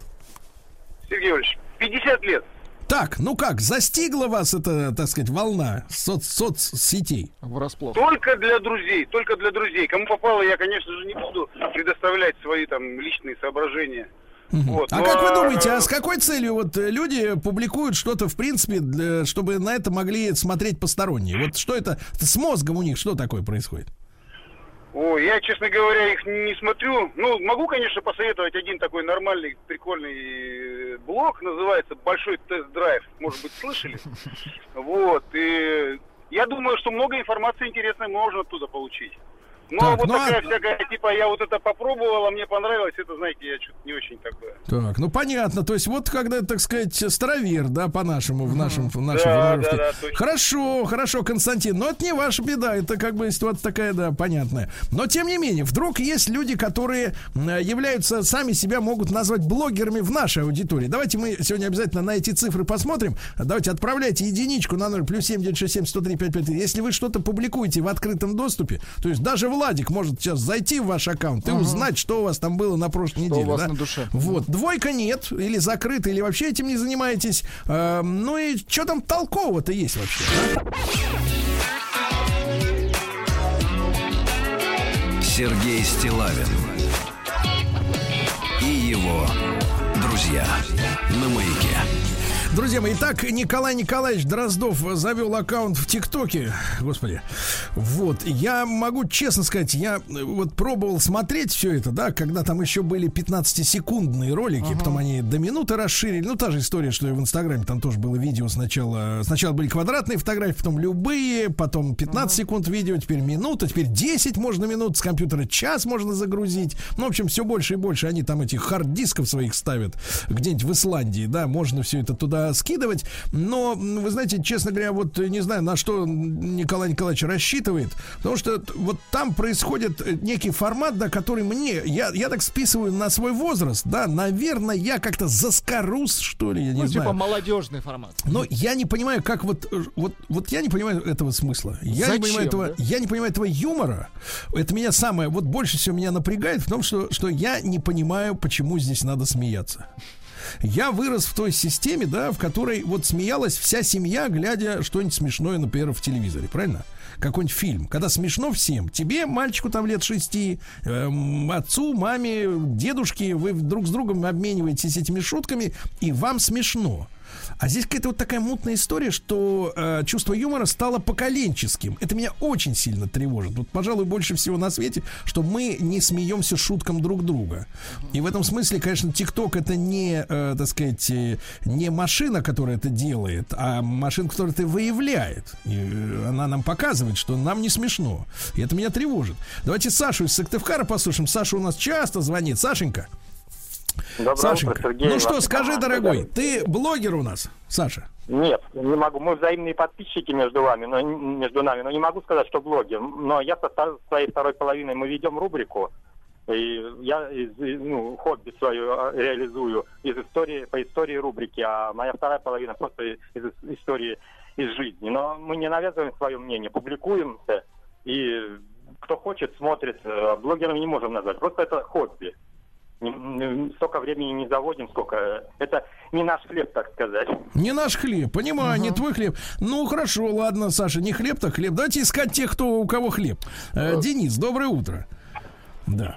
Алло, здравствуйте. Друг мой, сколько вам лет? Мне 35, и можно сказать, что я блогер, но только очень начинающий.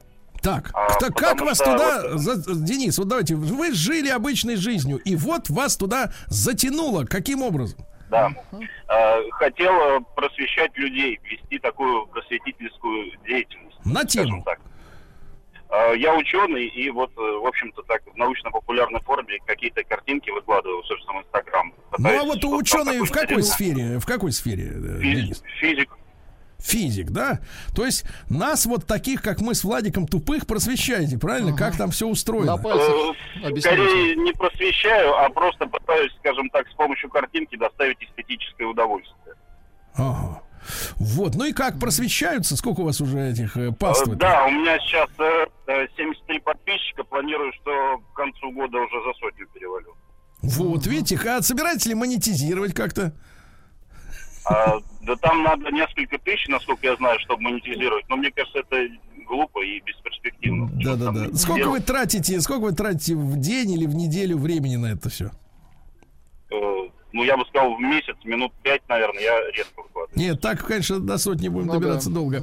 Понятно, Вот Денис, что хорошо. пишут люди, Так. Сергей. И Да. пишет Елизавета. Есть открытый инстаграм с ремонтом нашей квартиры в Сталинке. И подписано на таких же. Это очень удобно для тех, кто ремонт делает сам. Квартиры старые, с кучей нюансов, газовые колонки, деревянные перекрытия и так далее. Смотришь на результаты, различные решения. На практике Елизавета 32 года. Вот Сергей пишет очень интересный канал на Ютубе. Свиньи как бизнес. Человек рассказывает, как занимается разведением уже 20 лет. Видите, очень полезные есть каналы.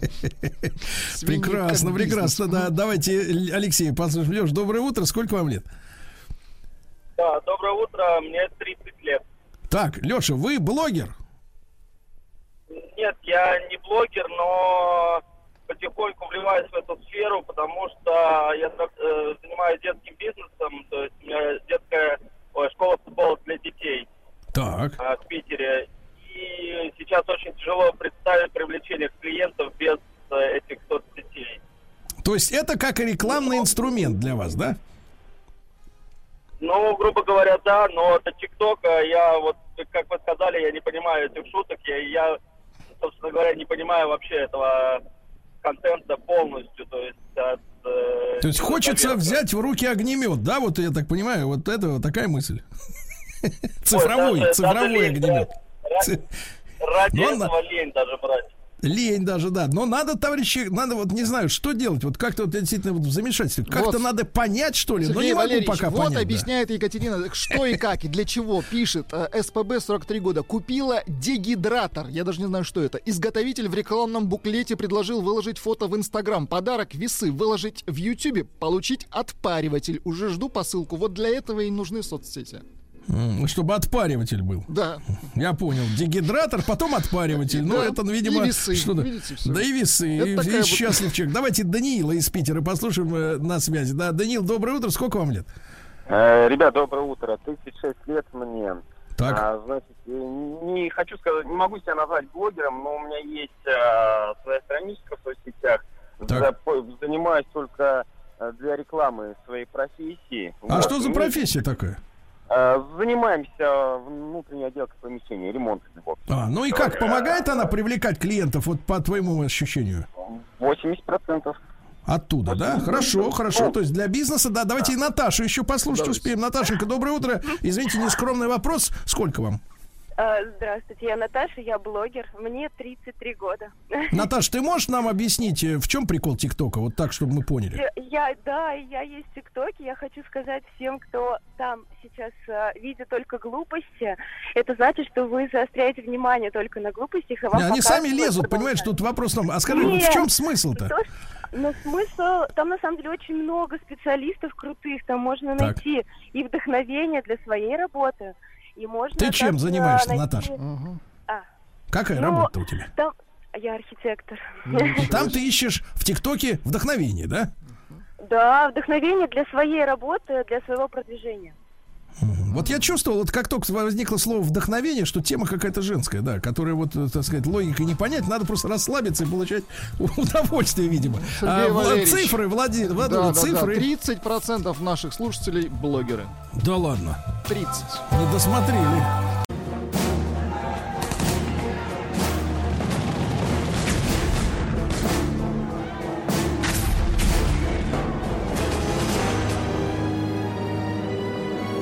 Гражданская война. Итак, вторая попытка. Василий Жанович Цветков, профессор Московского педагогического государственного университета, доктор исторических наук. А, Василий Жанович, вы с нами?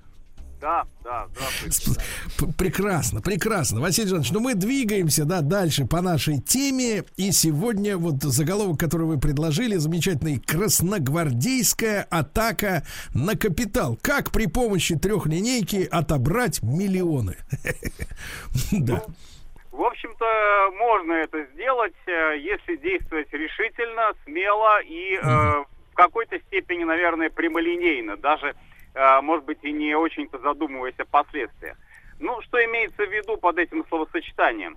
А это э, целый комплекс мер, э, который советская власть предпринимает в отношении прежде всего экономики, экономических э, Да. отношений. Василий Жанович, а можно в этой связи вот свежая, свежая так история в памяти пока есть, чтобы не забыл.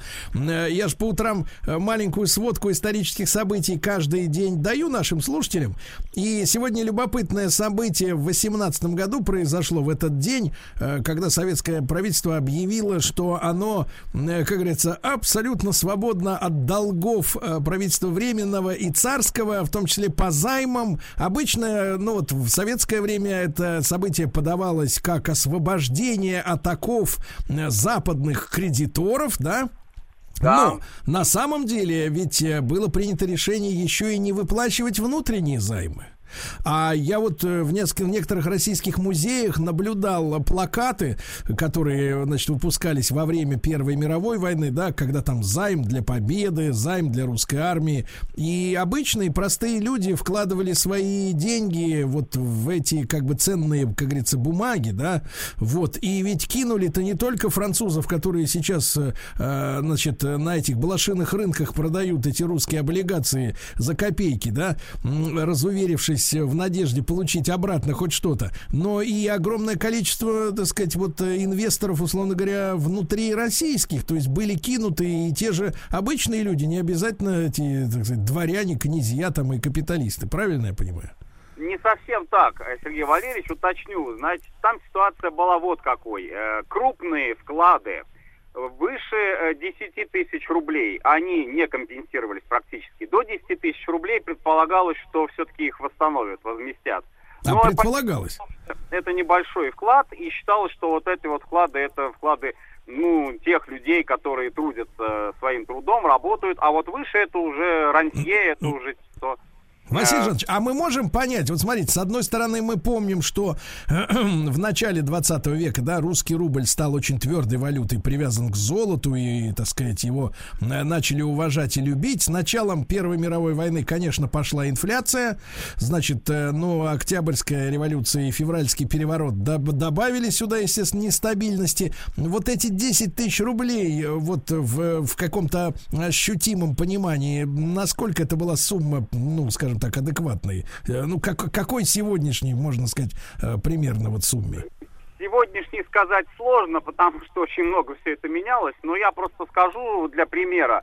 а, очень интересное соотношение. Вот рабочий Путиловского завода, квалифицированный, уже с учетом инфляции, уже с учетом того, что а, шла война, деньги обесцениваются, часть зарплаты выплачивается натурой. Э, Это где-то порядка будет у него, ну, около тысячи рублей, вот так вот выходить. А у Ленина, у председателя Совнаркома, э, у него 500 рублей всего лишь зарплата месячная.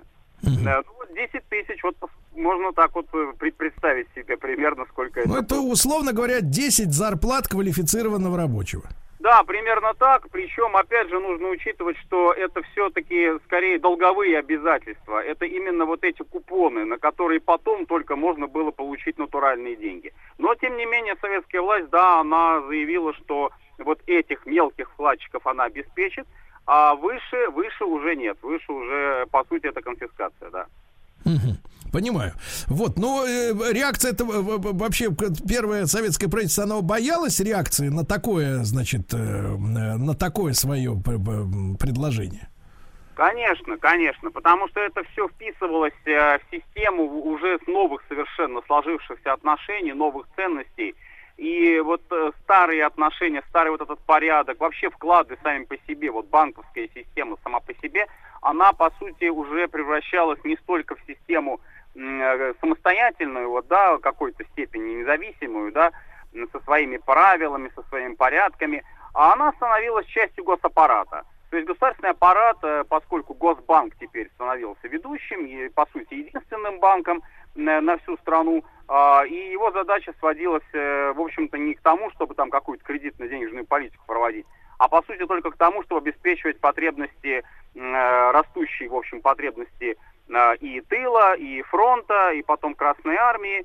Ну а по большому счету во время уже гражданской войны, вот в период военного коммунизма, все это сводилось даже, ну, проще говоря, к печатанию денег. Это был включен печатный станок на полный ход. Василий Жанович, но мы понимаем с вами, да, что э, вот э, в Российской империи очень много было иностранного капитала. В банковской сфере огромное количество, да, э, и, и банки, нельзя было сказать, что это вообще, в принципе, многие из этих банков были русскими. Вот мы помним прекрасно пример Ленского расстрела, да, в котором было обвинено и справедливо обвинено царское правительство, но мы понимаем, что э, ленские прииски, они, собственно говоря, принадлежали иностранцам. И в этом смысле русская армия использовалась только как усмиритель, э, так сказать, и ликвидатор проблемы, создали которую иностранцы. Вот, в первую очередь, да. Вот, что касается банковской системы, то насколько здесь действительно все было пропитано иностранными инвестициями, там, французскими, еще какими-то? Ну, были глу- э, такие вот глубоко, э, скажем э, так, вот задействованными, вросшими уже в систему иностранных инвестиций, в том числе банки. Были банки небольшие, э, банки банком рознь, конечно, это, это важно иметь в виду. Ну вот я два назову, пожалуй, таких интересных наиболее банка, и она- они нам еще встретятся во время гражданской войны. Это э, русско-азиатский банк Путилова а, и Азовско-Донской банк Каминки. А, Оба они, э, особенно Путилов этим отличался, А, Оба они были ориентированы не только на внутренний рынок, но и на внешний. Причем русско-азиатские у него были отделения в Маньчжурии, например, в Китае, в Северном Китае, а, и в Париже. У Азовско-Донского банка он купил э, большой, достаточно крупный пакет акций одного из парижских банков накануне войны, тоже там было правление. А, Так вот, что получилось? Э, Когда национализировали э, эти уже вот этих банков э, в России, то они совершенно спокойно заявили, что парижские отделения и харбинские отделения это и есть их собственные банки. То есть они продолжают работу. Они продолжали работу, Путилов, Каминка, они в частности работали в составе русского политического совещания, а, которое санкционировал Колчак.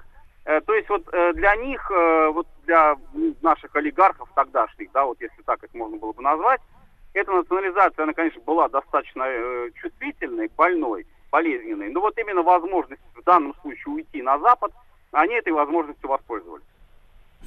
Василий Жанович, а насколько большого числа, вот как говорится, в штуках коснулась вот эта национализация банковских вкладов. Вы говорите, что после 10 тысяч это уже, так сказать, олигархи, хотя по размеру, так сказать, уже фактическому, конечно, ну, 10 зарплат, а выше 10 зарплат это олигарх, конечно, э, так, э, так сказать, э, так, так, как говорится, вопрос решается, конечно, не решается. Но, тем не менее, вот насколько большой был электорат, как говорится, вот у этого натиска на капитал? Ну, то есть вот кого это коснулось? Нет, ну это не олигархи, конечно, это мелкая буржуазия, вот так вот, если сказать. Вообще, э, используя э, стилистику тогдашнюю, в том числе советскую, ленинскую стилистику, это мелкобуржуазная волна, это мелкобуржуазная среда. Она, конечно, очень по-разному отнеслась. В подавляющем большинстве случаев вот эти конституционные меры, они были восприняты негативно. Э, И этот декрет, э, я не скажу, что он прям вот очень сильно подлил масло в огонь, но он, конечно, способствовал росту недовольства. А плюс к тому, вот э, другой уже декрет, но уже не экономический, а декрет об отмене э, чинов э, сословий э, в Российской империи, званий. Вот это очень больно ударило, потому что он хоть и не экономический, но по сути вот смотрите же, какая ситуация получается. Человек, ориентированный на социальный лифт, человек ориентирован на то, что вот он э, служит, служит и до чего-то там дослуживается, получает уже все больше и большую зарплату, и вот у него в одночасье вот этим декретом все вообще отнимают. Пусть он там был дворянин, пусть он там был купец, мещанин, неважно. Он теперь становится, он гражданин Российской Республики. Вот для, э, опять же, этой мелкобуржуазной среды э, понять вот это в одночасье было ну просто невозможно. И я думаю, что многие согласятся со мной, что вот так вот в одночасье, да, вот ты, условно говоря, делаешь карьеру, а потом тебе говорят, все, товарищ дорогой, всё, что, что ты сделал, ни- никому не нужно. Вот. Василий Жанович, вот смотрите, мы помним, да, из, конечно, из истории, что был потом НЭП, там, начиная с 21 года, да, вот, который закончился уже к 29-му, а, вот, но а, вот именно 18-й, начало 18 года, конец 17-го, м, а, вообще, как большевики думали, что будет происходить, э, ну, смотрите, рабочие и крестьяне, и, значит, соответственно, на них опирается новая власть, так? Вот, есть, соответственно, вот большой, доста- достаточно большая прослойка этих э, самых купцов, мелких лавочников и так далее и тому подобное, то есть производителей чего-то, да, пере, ну, перепродавцов и так далее, так далее. Ну вот, а по задумке, э, вот э, что с этими людьми происходит? Потому что, э, понятно, там дворяне, князья, буржуи, крупные владельцы банков, это лютые эксплуататоры, которых, в принципе, можно пустить в расход. Вот, это все понятно. Но, э, значит, а вот эти вот все тысячи людей, которые вот занимаются, в нашем понимании, сегодня бизнесом, да, вот их судьба в начале революции, ну, то есть после сразу прихода к власти, э, какая ждала? Вот или вообще, в принципе, это не рассматривалась история?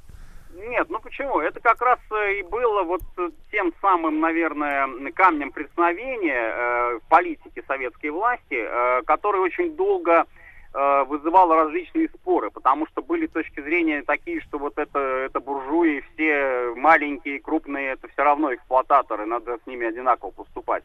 Но с другой стороны, опять же, мы видим э, ситуацию э, в деревне, например. Очень показательна эта позиция по отношению к середняку. Ведь э, середняк э, тоже вот у него положение такое промежуточное. С одной стороны, он вроде бы и стремится э, обогатиться как-то, да, стремится стать собственником. То есть у него вот эта мелкобуржуазная психология существует. Но с другой стороны, он работает сам, он э, собственным своим трудом, своим потом, своими мозолями добивает э, вот э, себя, да, добивает свою зарплату каким-то образом, доход какой-то получает. Вот куда этот середняк пойдет, к белым или красным, да?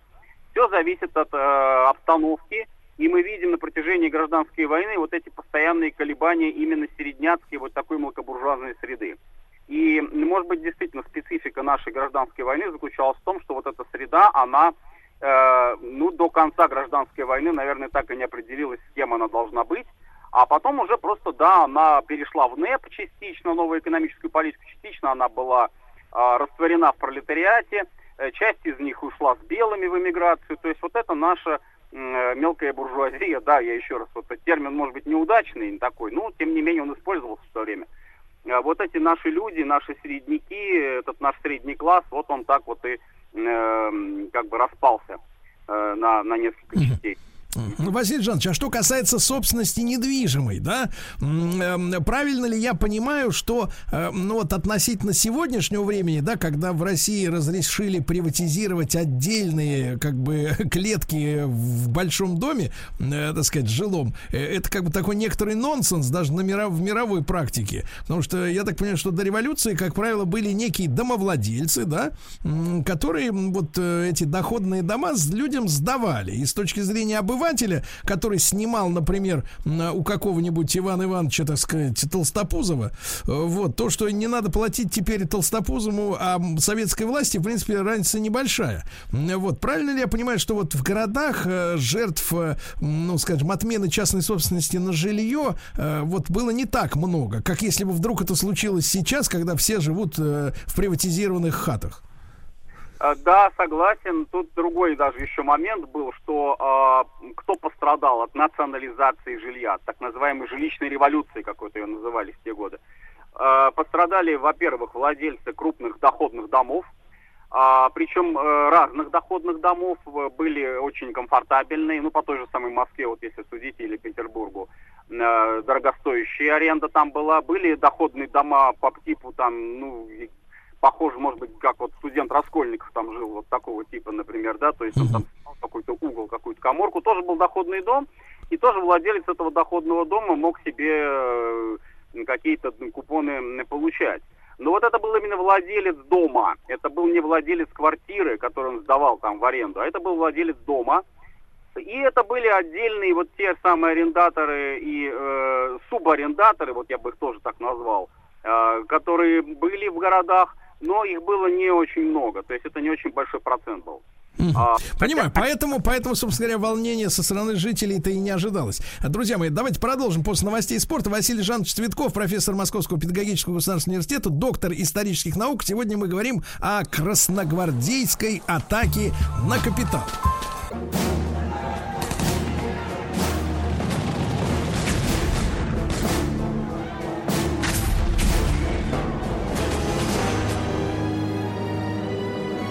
Гражданская война. Итак, друзья мои, тема нашей сегодняшней лекции «Красногвардейская атака на капитал». Василий Жанович Цветков, профессор Московского педагогического государственного университета, доктор исторических наук с нами. Василий Жанович, ну вы, значит, смотрите, мы сегодня привыкли, что на входе в банк обязательно стоит э, чоповец. Э, А иногда и не один. Вот, и, так сказать, у них пистолеты, дубинки, газ. Вот, э, оказывали, как, как, как говорится, сопротивление ли м, вот как-то банкиры в лице своей службы безопасности? Или тогда такого не было? Нет, так, э, нет так, э, такого специально не было, вот э, именно если говорить о службе безопасности, похожей на сегодняшнюю. А, там скорее можно было бы говорить вот именно о саботаже. Но саботаж был очень ярко выражен, и вот мы с вами в одной из прошлых программ как раз говорили о том, что приходилось их там в 75-ю комнату Смольного отправлять, или там куда еще похуже, э, Петропавловскую крепость, э, вот, для того, чтобы они все-таки соглашались э, открывать э, свои конторские книги, э, счета, то есть вот все это показывать, всю эту технику а, работы банка. Но, с другой стороны, вот опять же, если посмотреть на последующую судьбу вот этих банковских э, заведений, э, допустим, питерских на Невском проспекте, они очень, бо- большинство их было как раз вот там, на Невском проспекте стояли, то это просто стали отделения Госбанка, а потом многие из них даже пережили и, э, м, 20 век и стали отделениями Сберкасс и сберегательного банка. Вот так что такая у них история интересная. Василий Жанович, ну а э, какие еще декреты вот нам с вами интересны сегодня? Если говорить о красногвардейской атаке, то здесь э, на первое место надо ставить декрет о рабочем контроле и о национализации. Вот эти вот э, положения. Причем декрет о рабочем контроле, он разрабатывался, он, э, по сути, не, не так уж, в общем-то, спонтанно возник. А вот национализация, она во многом была стихийной, непредсказуемой. То есть вот поначалу э, шла речь о каких-то отдельных предприятиях, а потом уже о целых отраслях. Ну вот о рабочем контроле интересна тем этот э, декрет, что э, еще до 17 года, до октября 17 года уже работали вовсю в России фабрично-заводские комитеты. А это такая очень важная для понимания тогдашней эпохи структура, а, которая предполагает, что рабочий и предприниматель, они вот вместе как бы э, за одним столом сидят и вот обсуждают производство на, на этом заводе, на своем заводе. Василий Жанович, но тут маленький момент. Обсуждать производство это хорошо, хотя с другой стороны, а что там обсуждать, если есть инженеры, которые говорят, как надо делать, как может рабочий э, понимать э, весь технологический процесс. А вот другой момент, как говорится, как делить прибыль. Конечно, конечно, это тоже очень важно. Вот как раз для этого рабочие-то там и э, должны быть, чтобы они, э, во всяком случае, не чувствовали бы себя обманутыми. Потому что это был очень распространенный тезис, э, включая вот и весь 17 год, и до 17 года, о том, что капиталист рабочего водит за нос, что он его просто-напросто обманывает, что он всю прибыль, которую рабочий производит, он кладет себе в карман. Поэтому, естественно, одна из первых мер вот уже февраля 17 года, февральской революции, последствия ее, это то, что рабочие начинают, э, во всяком случае, если уж не вмешиваться активно, то во всяком случае они начинают участвовать вот в этих вот решениях, которые принимает э, дирекция завода. То есть, по идее, директор должен с рабочими сесть э, и обсудить, вот у нас такая прибыль, вот у нас такие убытки, вот что нам делать, вот э, давайте обсудим вашу зарплату и так далее. То есть вот такой, условно говоря, консенсус должен сложиться у рабочего и у директора. Василий Жанович, а в этой связи мы знаем реальные факты, когда ну, рабочие выторговывали или выжимали из владельцев э, повышение зарплаты. Конечно, конечно. Это было постоянным явлением, опять же, после февраля. Но это я бы не назвал выжиманием. Э, Здесь скорее был, а, может быть, даже обоюдный такой момент и обоюдная заинтересованность. Потому что э, предпринимателю гарантировалось то, что рабочие будут работать, и то, что они не будут бастовать. А, опять же, что больше всего для предпринимателя, какой больше всего он убыток получает? Когда они бастуют. А, естественно, у него и прибыль снижается, и все. А они бастовать не будут, но он э, гарантирует им э, вот такой уже, не, не такой, может быть, плохой и не такой низкий минимум, а, и гарантирует на сверхурочные и так далее, и так далее. Но опять же, вот смотрите, ситуация 17 года, она интересна тем, что здесь э, очень быстрая инфляция, огромная инфляция обесценения денег. Поэтому можно пообещать большую зарплату, но через 2-3 месяца эта зарплата превратится в пыль, по сути. А, Но, тем не менее, сам по себе факт вот этого взаимодействия, он показателен. Но это еще не рабочий контроль, это еще не то, что сделал Ленин, это не то, что сделали большевики. Это еще впереди будет все. Василий Жанович, ну а по вот э, по нормам рабочего контроля, если говорить, э, сколько владелец э, имел право оставлять э, себе денег? Он же все-таки владелец, это же все его как бы А получается. да? вот, вот тут уже, вот при рабочем контроле, владелец уже не хозяин, по сути, не стопроцентный хозяин. А кто ж такой? А вот, э, по сути, он становится наемным директором. А дело вот еще в чем. Рабочий контроль – это элемент, э, при котором осуществляется переход от дем- э, государственного монополистического капитализма, э, как Ленин вот его характеризовал, к социализму. Почему это очень важно? Принципиально важно, просто вот хочу на это обратить внимание. А Ленин, э, у него неоднократно этот тезис до 17 года, он его озвучивал, ну не только он один, кстати, многие политологи тогдашние, да, тоже были с ним согласны. В частности, вот работа его знаменитая «Грозящая катастрофа и как с ней бороться», А, он заявлял о том, что вот существует в России э, многоукладная экономика. Но существует государственно-монополистический капитализм, ГМК при котором а, крупные заводы, э, даже тот же самый Путиловский завод, вот если взять, они сращиваются с э, аппаратом власти. А, посредством акций, посредством правления, посредством того, что чиновники там контролируют процесс производственный на этих заводах. И не только, конечно, это металлургия, это была и это было машиностроение, это была сахарная промышленность, например, да, нефтяная, топливная. И вот что Ленин пишет, э, очень важный момент. А, между государственным монополистическим капитализмом и ступенькой, которая называется социализм, промежуточных ступеней нет. То есть, что происходит? А, меняется верхушка, меняется головка вот этих объединений государственно-монополистических. Вместо чиновников э, царских, вместо вот этих капиталистов, да, которые не захотят работать там при новом режиме, э, приходят им на смену э, рабочие, пролетарии, а директор, может быть, останется вот исключительно как наемный, ну, будет там техническими вопросами заниматься, да, за зарплату, и он не будет хозяином при этом. А, и таким образом происходит переход к социализму, то есть вместо старых хозяев появляются новые. Вот э, для этого, собственно, был задуман рабочий контроль, как такой переходный принцип, переходный момент, э, э, когда рабочие начинают уже не просто участвовать вот э, каким-то там советом в производстве, не просто там они следят за тем, как прибыль распределяется, да, а они уже напрямую организуют этот производственный процесс. А дальше уже советская власть, то здесь уже вот э, действительно ступенька, называемая социализм.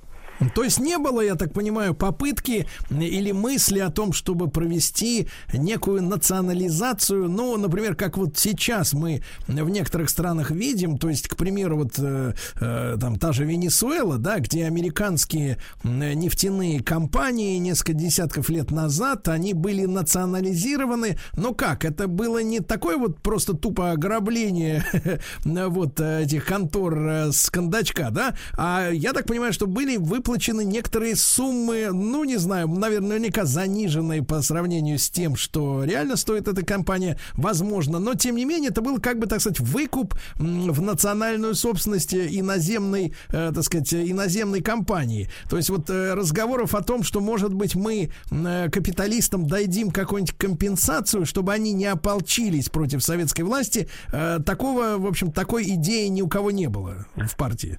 Э, тогда об этом могли говорить только меньшевики и эсеры, безусловно, они об этом говорили, условные такие вот попутчики, социалисты. У большевиков такой идеи не возникало. В принципе, э, самое большее, на что мог рассчитывать, опять же, вот этот бывший владелец, это то, что его сделают э, каким-нибудь техническим управляющим директором и дадут ему зарплату не выше, чем остальным рабочим. То есть он будет просто техником. А уже об иностранцах, вот вы как раз только что говорили с вами в первой части нашей лекции, то, что вы их просто-напросто вообще э, убрали из России вот э, через э, отмену этих царских долгов. То есть царские долги, долги временного правительства, они не обслуживаются новым правительством.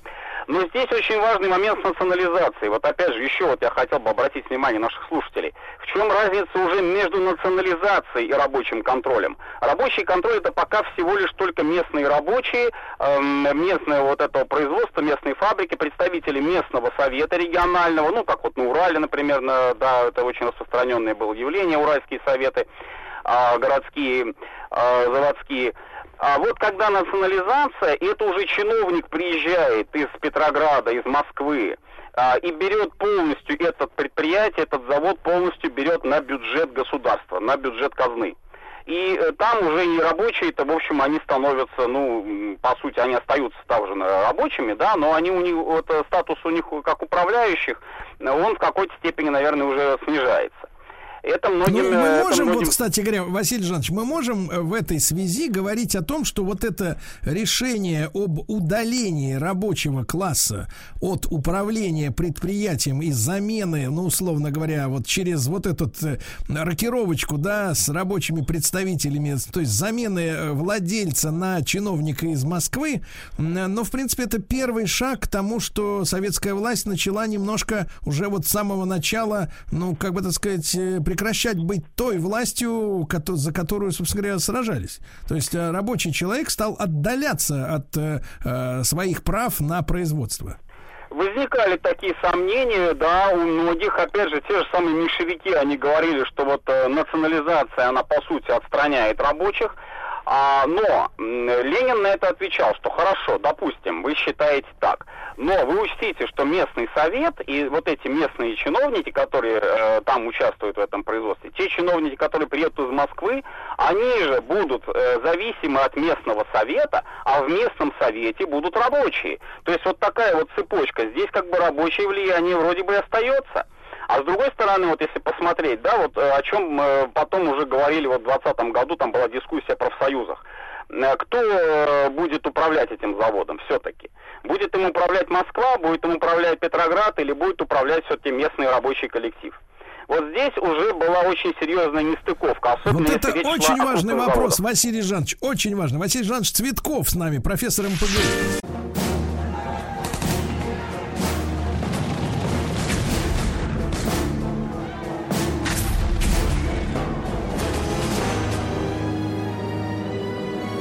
Гражданская война.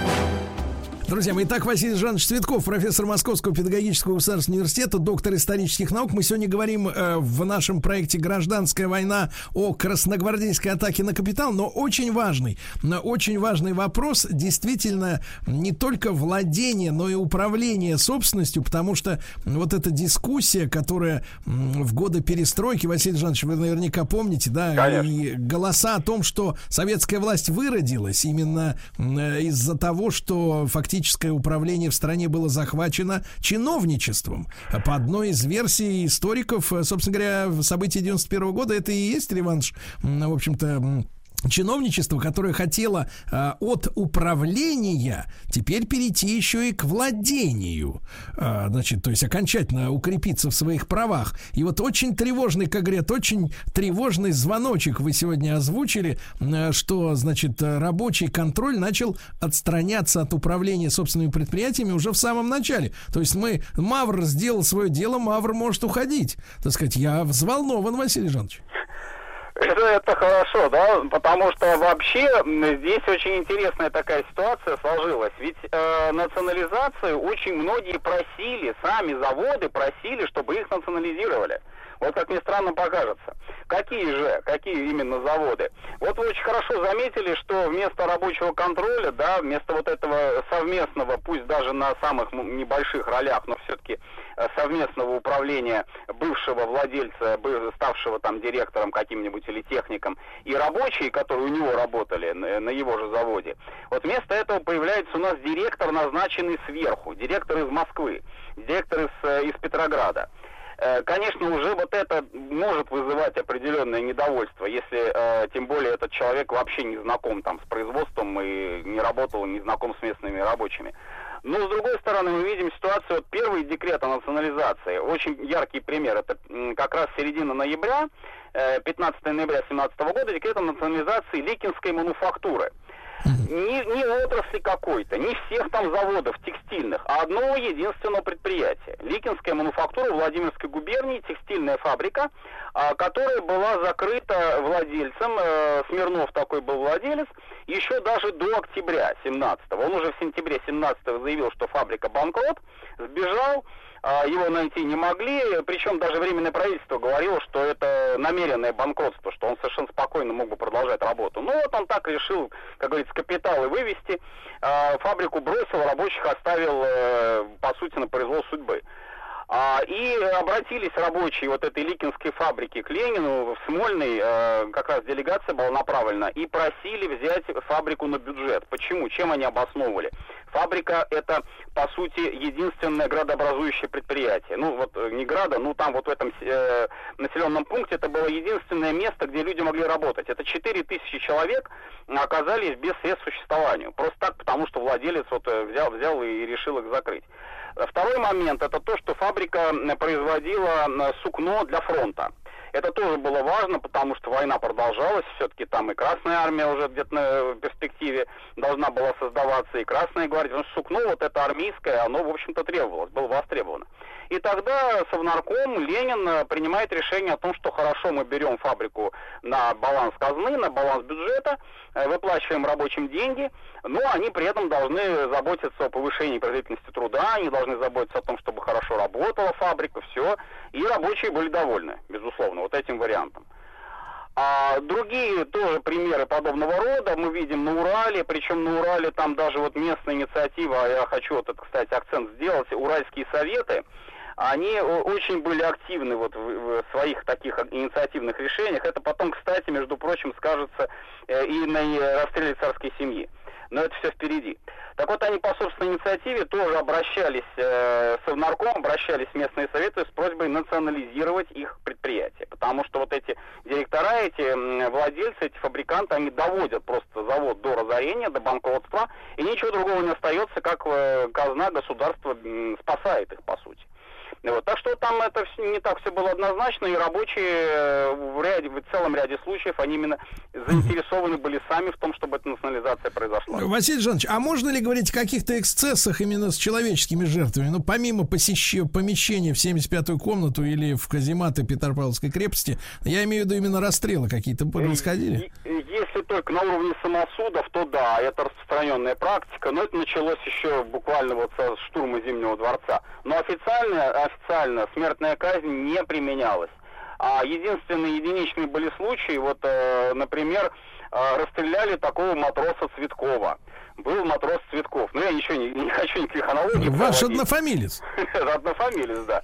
Так вот, этот матрос Цветков по распоряжению э, за пьянство, за дебош, а, который он учинил э, на Северном фронте, там, я не помню, в одной железнодорожной станции, вот его местный суд, свой матросский суд, принял решение, все, собрались, запротоколировали, значит, э, и приговорили его к расстрелу.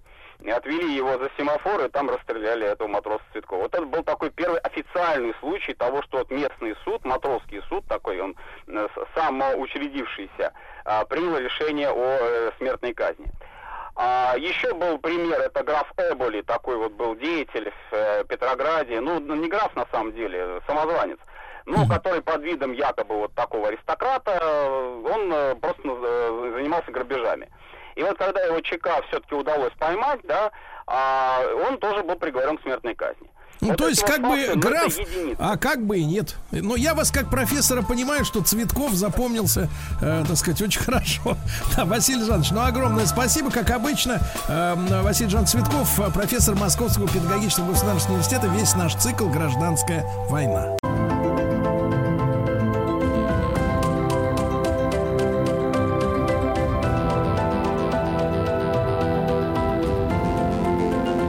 Основано на реальных событиях.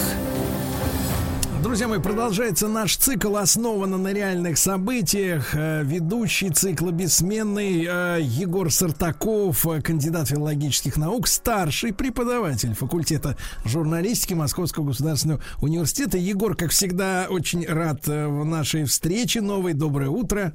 Доброе утро, друзья. И сегодня Егор выбрал тему «Историческая реальность в песне о купце Калашникове» Михаила Юрьевича Лермонтова. Не знаю, Егор, вы, э, значит, знакомились ли со сводкой исторических событий на сегодня или так случайно вышло, но именно в этот день, в 1565 году, согласно официальным историческим сводкам, э, началась опричнина. Э, Нет, у нас так совпало, и мне кажется даже, что это как-то откликается с теми событиями, которые сейчас происходят. Вот, такая вот история, да, смотрите, да, 1565 год, э, я напомню, друзья мои, что, э, значит, э, полное название песни про царя Ивана Васильевича, молодого опричника и удалого купца Калашникова, а написана она в 1837 году, что символично за 100 лет до, в общем-то, 1937 года, да, который можно тоже упомянуть в этих всех историях. А, Егор, почему, э, почему Михаилу Юрьевичу пришла вот эта идея, как это произошло, написать вот это произведение? Очень любопытно. Да, вообще надо сказать, друзья, что песня про купца Калашникова, она несколько особняком стоит э, не только в творчестве Лермонтова, но и в целом вообще в русской литературе, потому что, пожалуй, это очень, а может быть самая удачная стилизация, написанная в XIX веке, потому что язык э, э, песни стилизован под язык э, времен Ивана Грозного, то есть это вторая половина XVI века, и даже когда он ее опубликовал, а Сергей правильно сказал, в 1937-м она написана, и сразу же в 1938-м была опубликована, многие подумали, что э, это не Лермонтовское произведение, настолько это была удачная стилизация. Ну и, конечно, почему вдруг Лермонтов в 30-е годы 19 века обратился да, к русской истории времен Ивана Грозного и к вот этому явлению опричнины, э, я думаю, что это было ему подсказано его современностью и во многом подсказано той действительностью Николаевского правления, правления императора Николая I, Э, в котором жил Лермонтов. Напомню, э, что Федор Иванович Тютчев, другой русский поэт, в это же время живший, говорил про воцарение Николая I железную зимой дохнуло на Россию. И вот этой же железной зимой, да, вот эта вот параллель между Иваном Грозным и Николаем I, она вполне очевидная. Егор, а с точки зрения стилистики, да, вот вы подчеркнули уникальность для всего 19 века, такое мастерское, значит, э, ну, не копирование, подражание, скажем так, да, в манере стихотворной, там, 16 века. Обычно, обычно вот э, э, подобные вещи, да, пере, перенятие, перенимание, простите, перенимание, да, манеры, это свойственно переводчикам. Вот, когда они, соответственно, вот вживаются, да, в образ оригинала и переносят на, на почву. А для Лермонтова это было какое-то озарение, получается, своего рода, вот с точки зрения стиля, да, это, это уникальное произведение э, такое ну, для него. Да, мне кажется, на самом деле, что это еще раз доказывает, насколько большим поэтом был Лермонтов, и нам даже тяжело сейчас об этом судить, потому что так рано его не стало. 27-летним его уже не стало, и, конечно, человек, который может так легко делать и стилизации, и наоборот, э, да, писать, я не знаю, там остро актуальные стихи, э, вполне в духе своего времени, э, свидетельствует о многогранности этого таланта. Да, безусловно, у Лермонтова были источники, он ими пользовался, и исследователями эти источники давно открыты. Например, изданный тогда сборник сказок и былин Кирши Данилова. Но весь сюжет, то есть полностью вся эта история про купца, про его жену, в которую влюбился опричник, про кулачный бой, где решается судьба не только этого купца, а вообще всего его рода, она полностью авторская. То есть она полностью придумана Лермонтовым.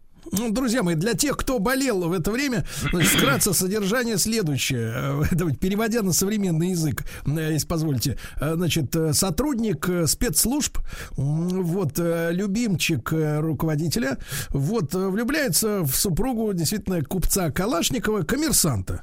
Вот, но она замужем, и она не хочет быть с, значит, сотрудником. И тогда, значит, он обещает женщине всякие злато, серебро, перстень с руки, так сказать, э, императора, вот, и э, вот э, сватается, но получает отказ, и на, во время кулачных боев, то есть это, так, я так понимаю, правильно понимаю, Егор, это традиционная такая забава общественная, да, да вот когда да, да, такой, такой ринг для всех желающих, сходятся вместе купец, то есть коммерсант и офицер, вот, и, значит, соответственно, жестокая по всем правилам э, значит, боевых искусств сражения с, с постоянно перевешивающимся да, преимуществом э, то в одну сторону, то в другую. И в итоге удар в висок Э, значит, офицер гибнет, и э, царь-государь, который э, обещал победителя поединка наградить,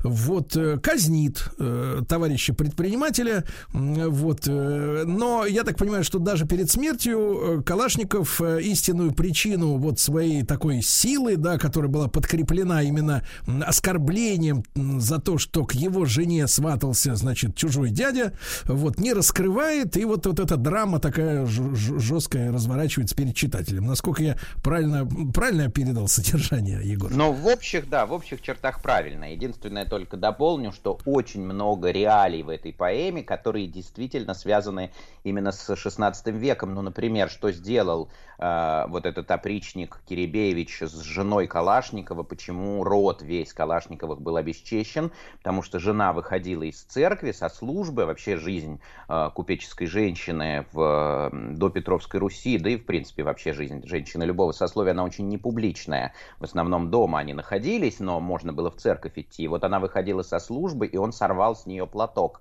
Или он ее опростоволосил. И, соответственно, были э, волосы все ее увидели, а в допетровской Руси женщина не могла показывать свои волосы. Это считалось страшным, страшным э, позором, потому что девушка, то есть незамужняя, она косу отращивала, и косу показывали, и коса это был, ну, такой вот символ ее будущего плодородия, символ женского начала, и в день, когда она венчалась, ночью эту косу расплетали и обрезали, это символ того, что она становится из девушки женщиной, и после этого она волосы убирала под платок, и волосы никогда не показывала. Киребевич сорвал с нее этот платок, и вот так стыдно, что это все видели. Как она говорит потом своему мужу, видели соседушки. Вот это то, что он с ней сделал. И что касается кулачного боя, действительно, э, друзья, кулачный бой – это такая легальная форма развлечения, причем развлечения вне сословного, участвовали в нем все, в отличие от дуэли. То есть это не так, а, не, не дуэль, да, там где? Да-да-да, в отличие от дуэли, вот часто сопоставляют это с дуэлями, но дуэли, напомню,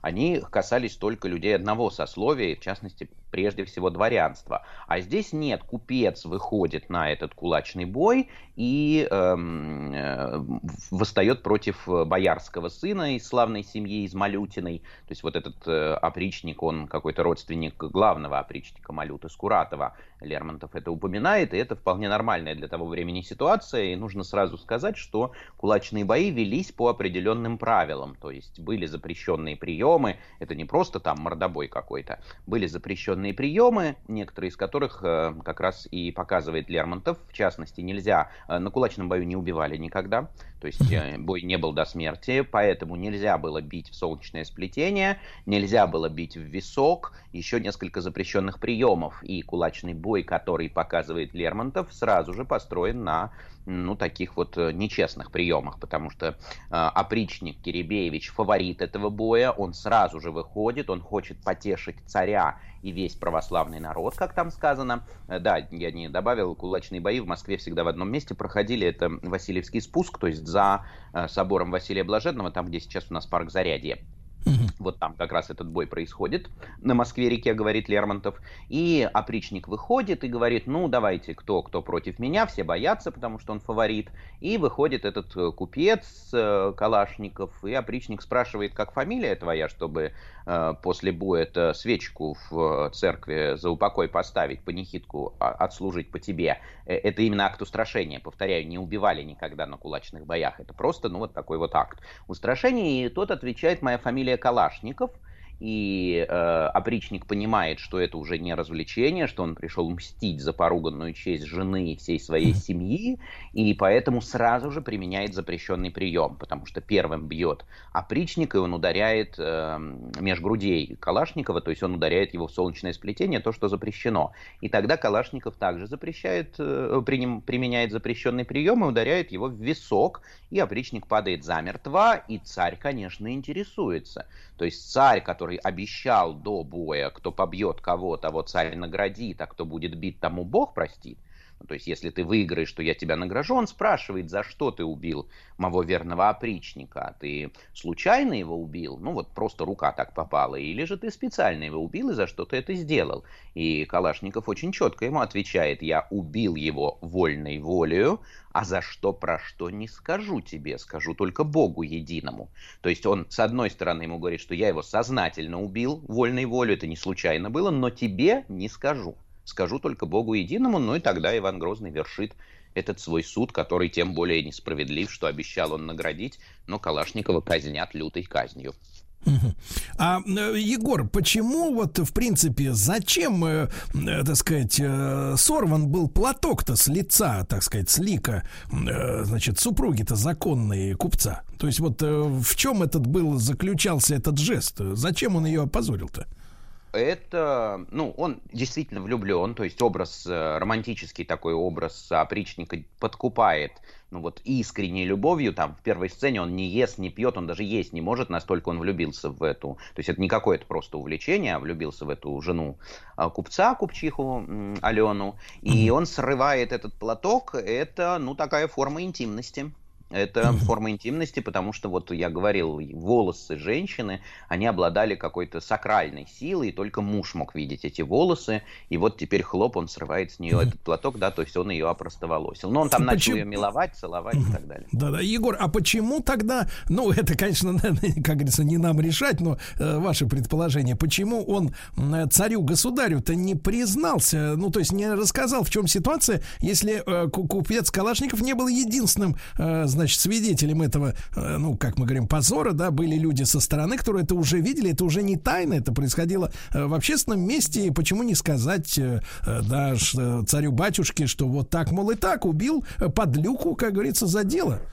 Да, причем это важно, и мне кажется, Лермонтов прямо этот момент акцентирует, что ведь когда в начале, в самом произведении, то есть еще до того, как опричник сорвал платок, Иван Грозный спрашивает у него, в кого ты влюблен, а, сознательно опричник не отвечает, что она мужняя жена. То есть он не говорит, что она замужем, потому что знает, что православный царь это не одобрит. И, э, конечно, Калашников в конце мог на этом сыграть и сказать, что вообще-то он обесчестил мою жену, там, вам не сказал и так далее. Но почему он этого не делает? Потому что так, э, что Алена Дмитриевна обесчещена, знают только соседушки, которые выходили с ней из церкви. А теперь, если он это скажет, узнает вся Москва, потому что вся Москва собралась на этот кулачный бой, э, поглазеть, как это будет, на царя поглядеть и так далее. И вот в этой вилке между честью жены и собственной жизнью Калашников выбирает честь жены, зная, что царь все равно его казнит, он сознательно выбирает э, спасти честь жены. А была ли у Калашникова вот именно задача, когда он выходил на бой, э, именно умертвить соперника? Или просто, э, как бы так сказать, ну, э, победить его и тем самым морально удовлетвориться? Просто в поединке? Нет, нет, была, была, это точно, потому что перед этим поединком он собирает своих младших братьев и объясняет им э, по сюжету у Лермонтова, что на самом деле обесчещена не просто моя жена, а весь наш род. И поэтому, если меня убьют, то следующий брат должен встать защищать честь, а если и тебя убьют, то третий брат. То есть он прямо показывает, что только таким образом, да, довольно жестоко, мы можем очистить честь рода Калашниковых. Э, Друзья мои, Егор Сартаков, кандидат филологических наук, старший преподаватель факультета журналистики Московского государственного университета. Мы сегодня говорим об исторической реальности в песне о купце Калашникове Михаила Юрьевича Лермонтова. Э, Егор, вы упомянули, что, значит, открыты м, источники, да, ну, на те произведения, на которые Лер- Лермонтов опи- опирался, да, но насколько сам э, этот случай был реальностью, или он опирался просто на описание, ну, скажем так, нравов, традиций, э, сказать, каких-то портретов типовых того времени. То есть, насколько это вот э, произведение м, выдумано э, Лермонтовым?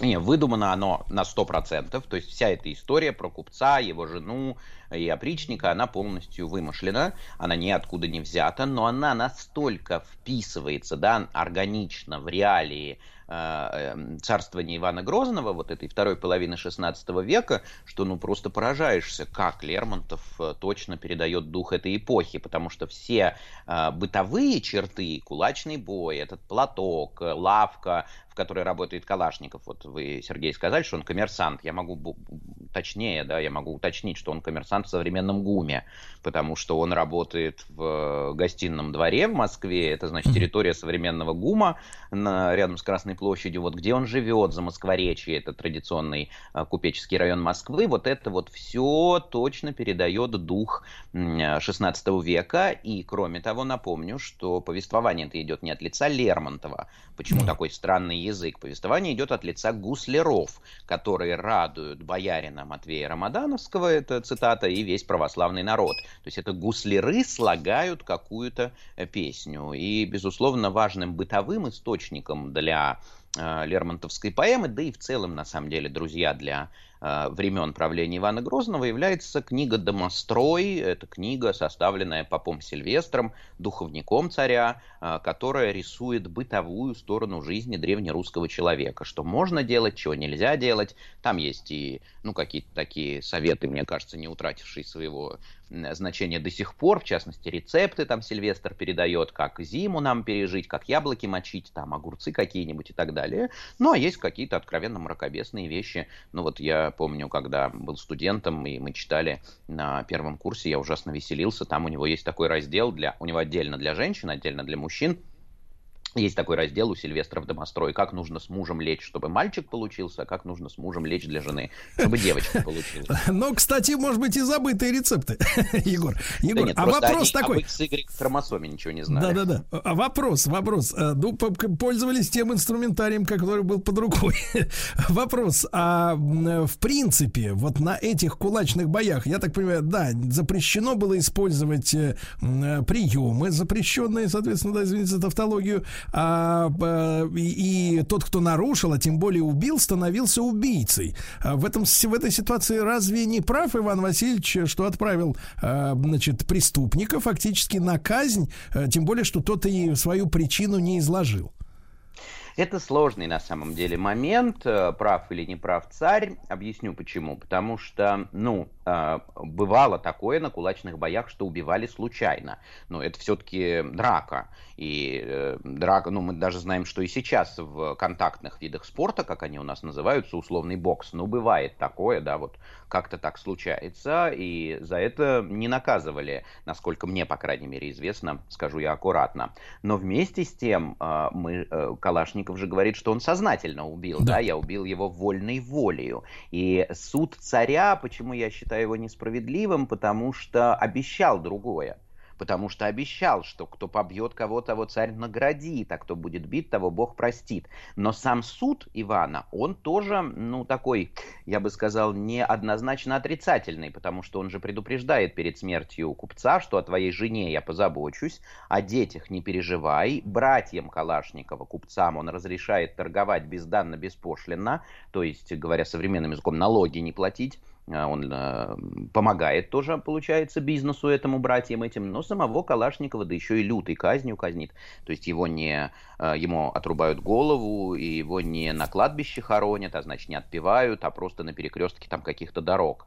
Закопали его как собаку, пишет Лермонтов, и вот там остается. То есть вот это именно, мне кажется, поэма во многом, и этим она перекликается с лермонтовским временем, о э, самоволии, о таком своеволии самодержца, о том, что он сам решает, ты никогда не знаешь, он не руководствуется в, э, законом в своих решениях. Это на самом деле конфликт между простым человеком, жизнью, частной жизнью простого человека и самодержавным своеволием.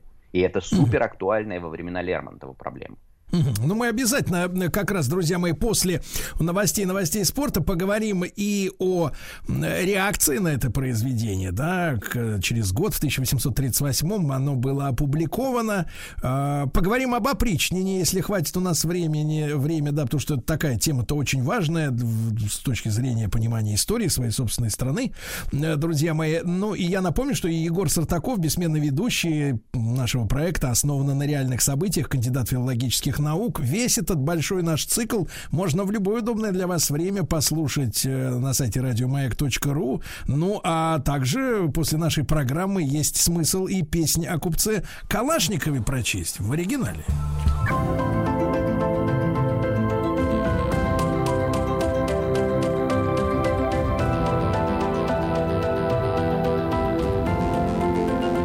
Основано на реальных событиях.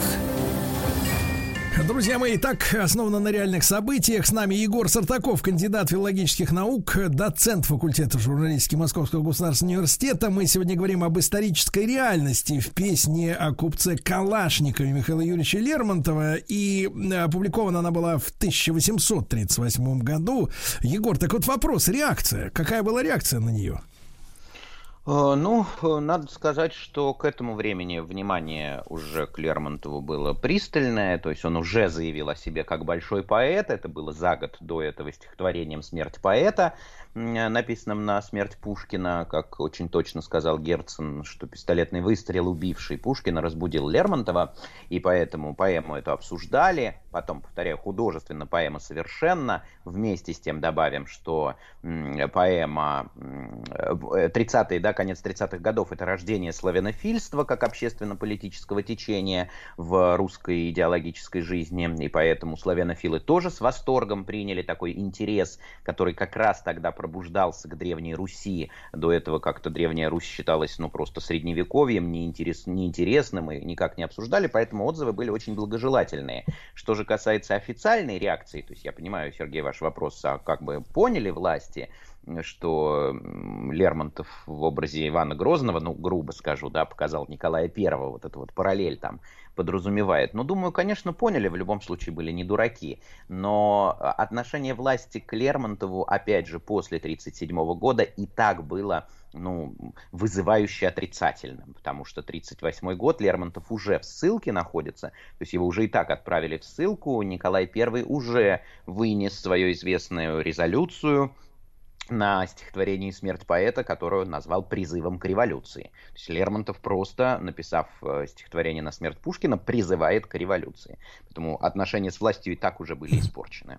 А не было ли личных э, контактов э, э, Лермонтова с Николаем, если мы учитываем, да, что с Пушкиным как раз у них были, в общем-то, некие, ну, отношения, да, личное цензорство монарха, вот, ну и, в принципе, Николай, я так понимаю, достаточно восторженно от- откликался о способностях, да, Александра Сергеевича, вот, и как раз вот логично, ну, я так, может быть, конечно, пе- перебираю, но, тем не менее, не стало Александр Сергеевич, ну, может быть, тогда, м, как бы так сказать, сблизиться с э, Михаилом Юрьевичем, если его, все-таки его мастерство, талант, глубину мысли э, оценивали по достоинству. Да, тут э, надо сказать, что действительно у царя были с э, литераторами разные отношения, и вот, например, очень неплохие отношения с Гоголем были у Николая Первого, я имею в виду не личные отношения, он так э, благожелательствовал, да, благодушествовал и э, Гоголю благоволил. Э, с Пушкиным, вы справедливо сказали, сложные были отношения, но царь ценил мнение Пушкина, это бесспорно. Вот отношения с Лермонтовым не сложились изначально, сразу же с 1937 года, и э, потом, 38 год, да, 39-й Жуковский пытается вытащить Лермонтова из этой ссылки. И он несет э, Николаю Первому стихотворение Лермонтова, разумеется, не смерть поэта, а Бородино, написанное к 25-й годовщине победы в Отечественной войне 12 года, то есть тоже в 1937 году написано и доказывает, что Жуковский сразу оценил Лермонтова, что его нужно вернуть. Его действительно возвращают из этой ссылки, но буквально через м, полгода во вторую ссылку опять на Кавказ отправляют, от- из которой он уже не вернется. И когда Николай I узнал о смерти Лермонтова, он же по легенде произнес это свое известное собаке собачья смерть. Так что, в общем, сказать о каком-то хорошем отношении императора к Лермонтову, говорить об этом не приходится. Но правда, тут же его упрекнули.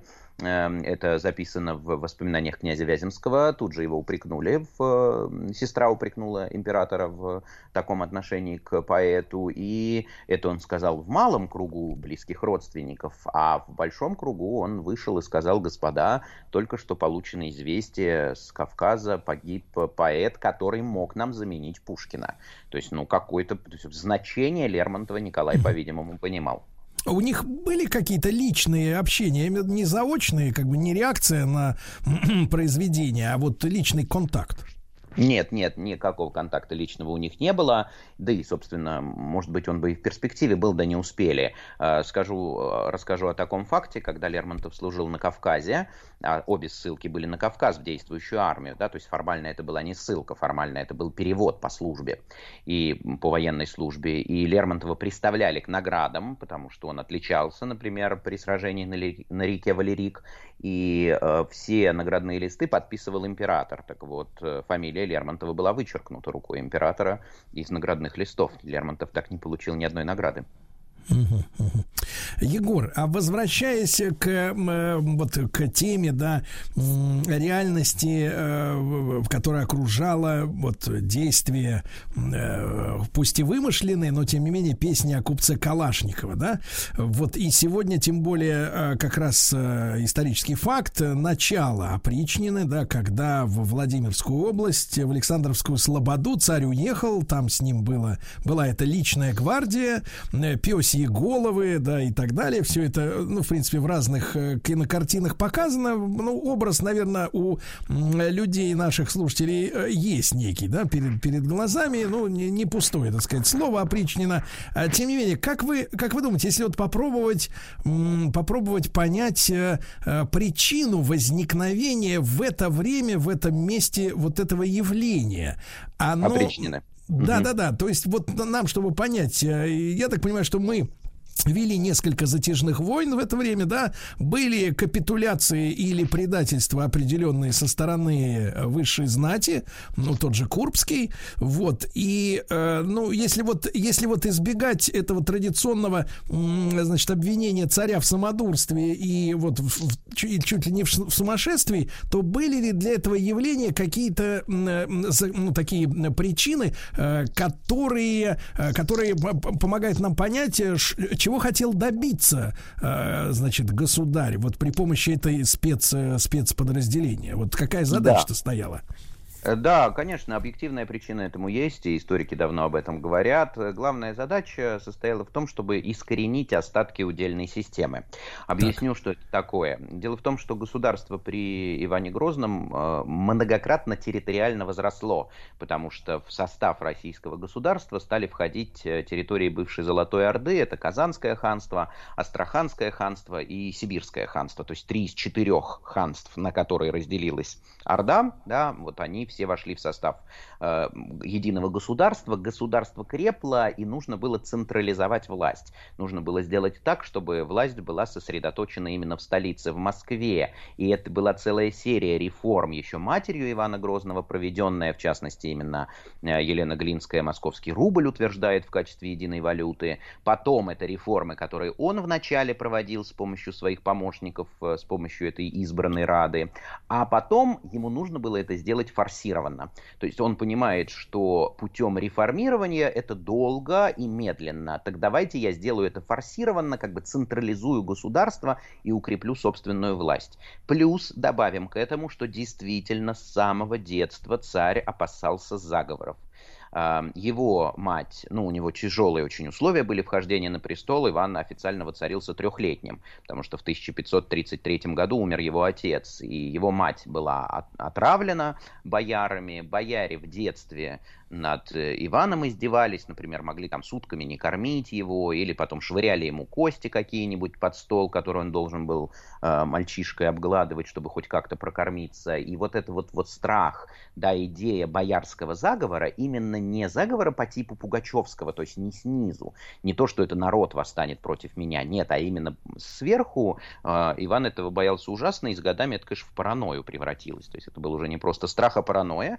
И опричнина решала обе эти системы, потому что что такое опричнина, друзья? Это же не просто войско, то есть опричники. Опричнина – это идея Ивана Грозного о том, что мы разделим государство на две неравные части. Одну он назвал земщина, и вот там, в этой земщине, будут править бояре, то есть там будет Боярская дума править, а вторую он назвал опричнина, по-старославянски оприч, это значит кроме, кроме предлог, да, то есть оприч земщины, кроме земщины. И здесь буду править я. И он как бы боярам говорит, вы не лезете ко мне в опричнину, вы правьте в своей земщине, а я не лезу к вам, я буду править в опричнине. Но это, конечно, лукавство, потому что опричникам а это войско опричнины, он земли только земские раздавал. То есть, если вы не лезете ко мне, а я не лезу к вам, ну, раздавай свои земли. Но он раздавал только земли земщины своим опричникам, э, и э, позволял он им все. То есть он, боясь заговоров, понимал, что в условиях заговора опричники должны его поддержать, а поэтому сейчас я позволю им все. И слово опричник да, превратилось у нас в нарицательное понятие. Это не просто государев человек, да, служивый человек, а это просто человек на государственной службе, пользующийся своим положением, что, ну, опричники действительно были невероятно-невероятно жестоки. Получилось, что как бы цель-то искоренения остатков этой удельной системы, эта цель правильная, эта цель благая. Но средствами, которыми достигалась эта цель, были типично средневековые методы э, убийства, разбоя и крови. А было сопротивление вот именно удельных э, князей, да, удельных руководителей и непонимание необходимости вот централизованной власти в разросшемся огромном государстве? То есть действительно было такое движение в, в, навстречу э, сопротивления? Э, сопротивление до введения опричнины действительно было и было довольно мощное. То есть многие бояре из-за того, что царский трон был слабый, да, он шатался, многие бояре недоумевали, почему нами должен править он, а не я или не другой, и это вообще время начала правления Ивана, это время борьбы боярских кланов, такая олигархическая верхушка, как всегда, это то, что мы тоже с вами сравнительно недавно в нашей стране переживали, как только ослабляется власть, сразу же олигархическая верхушка начинает бороться за этот трон, шуйские, бельские, Э, Глинские, все друг с другом боролись. Но когда уже ввели опричнину, уже никакого сопротивления не было, хотя бы потому, что Иван сразу же с этим расправлялся. То есть сразу же все сопротивление, да, было, ну, как-то вот резко. Егор, подавлено. с вашей точки зрения, опричнина достигла э, финальных своих целей или она закончилась, ну, как-то не доделав э, дело в плане установления единой вертикали?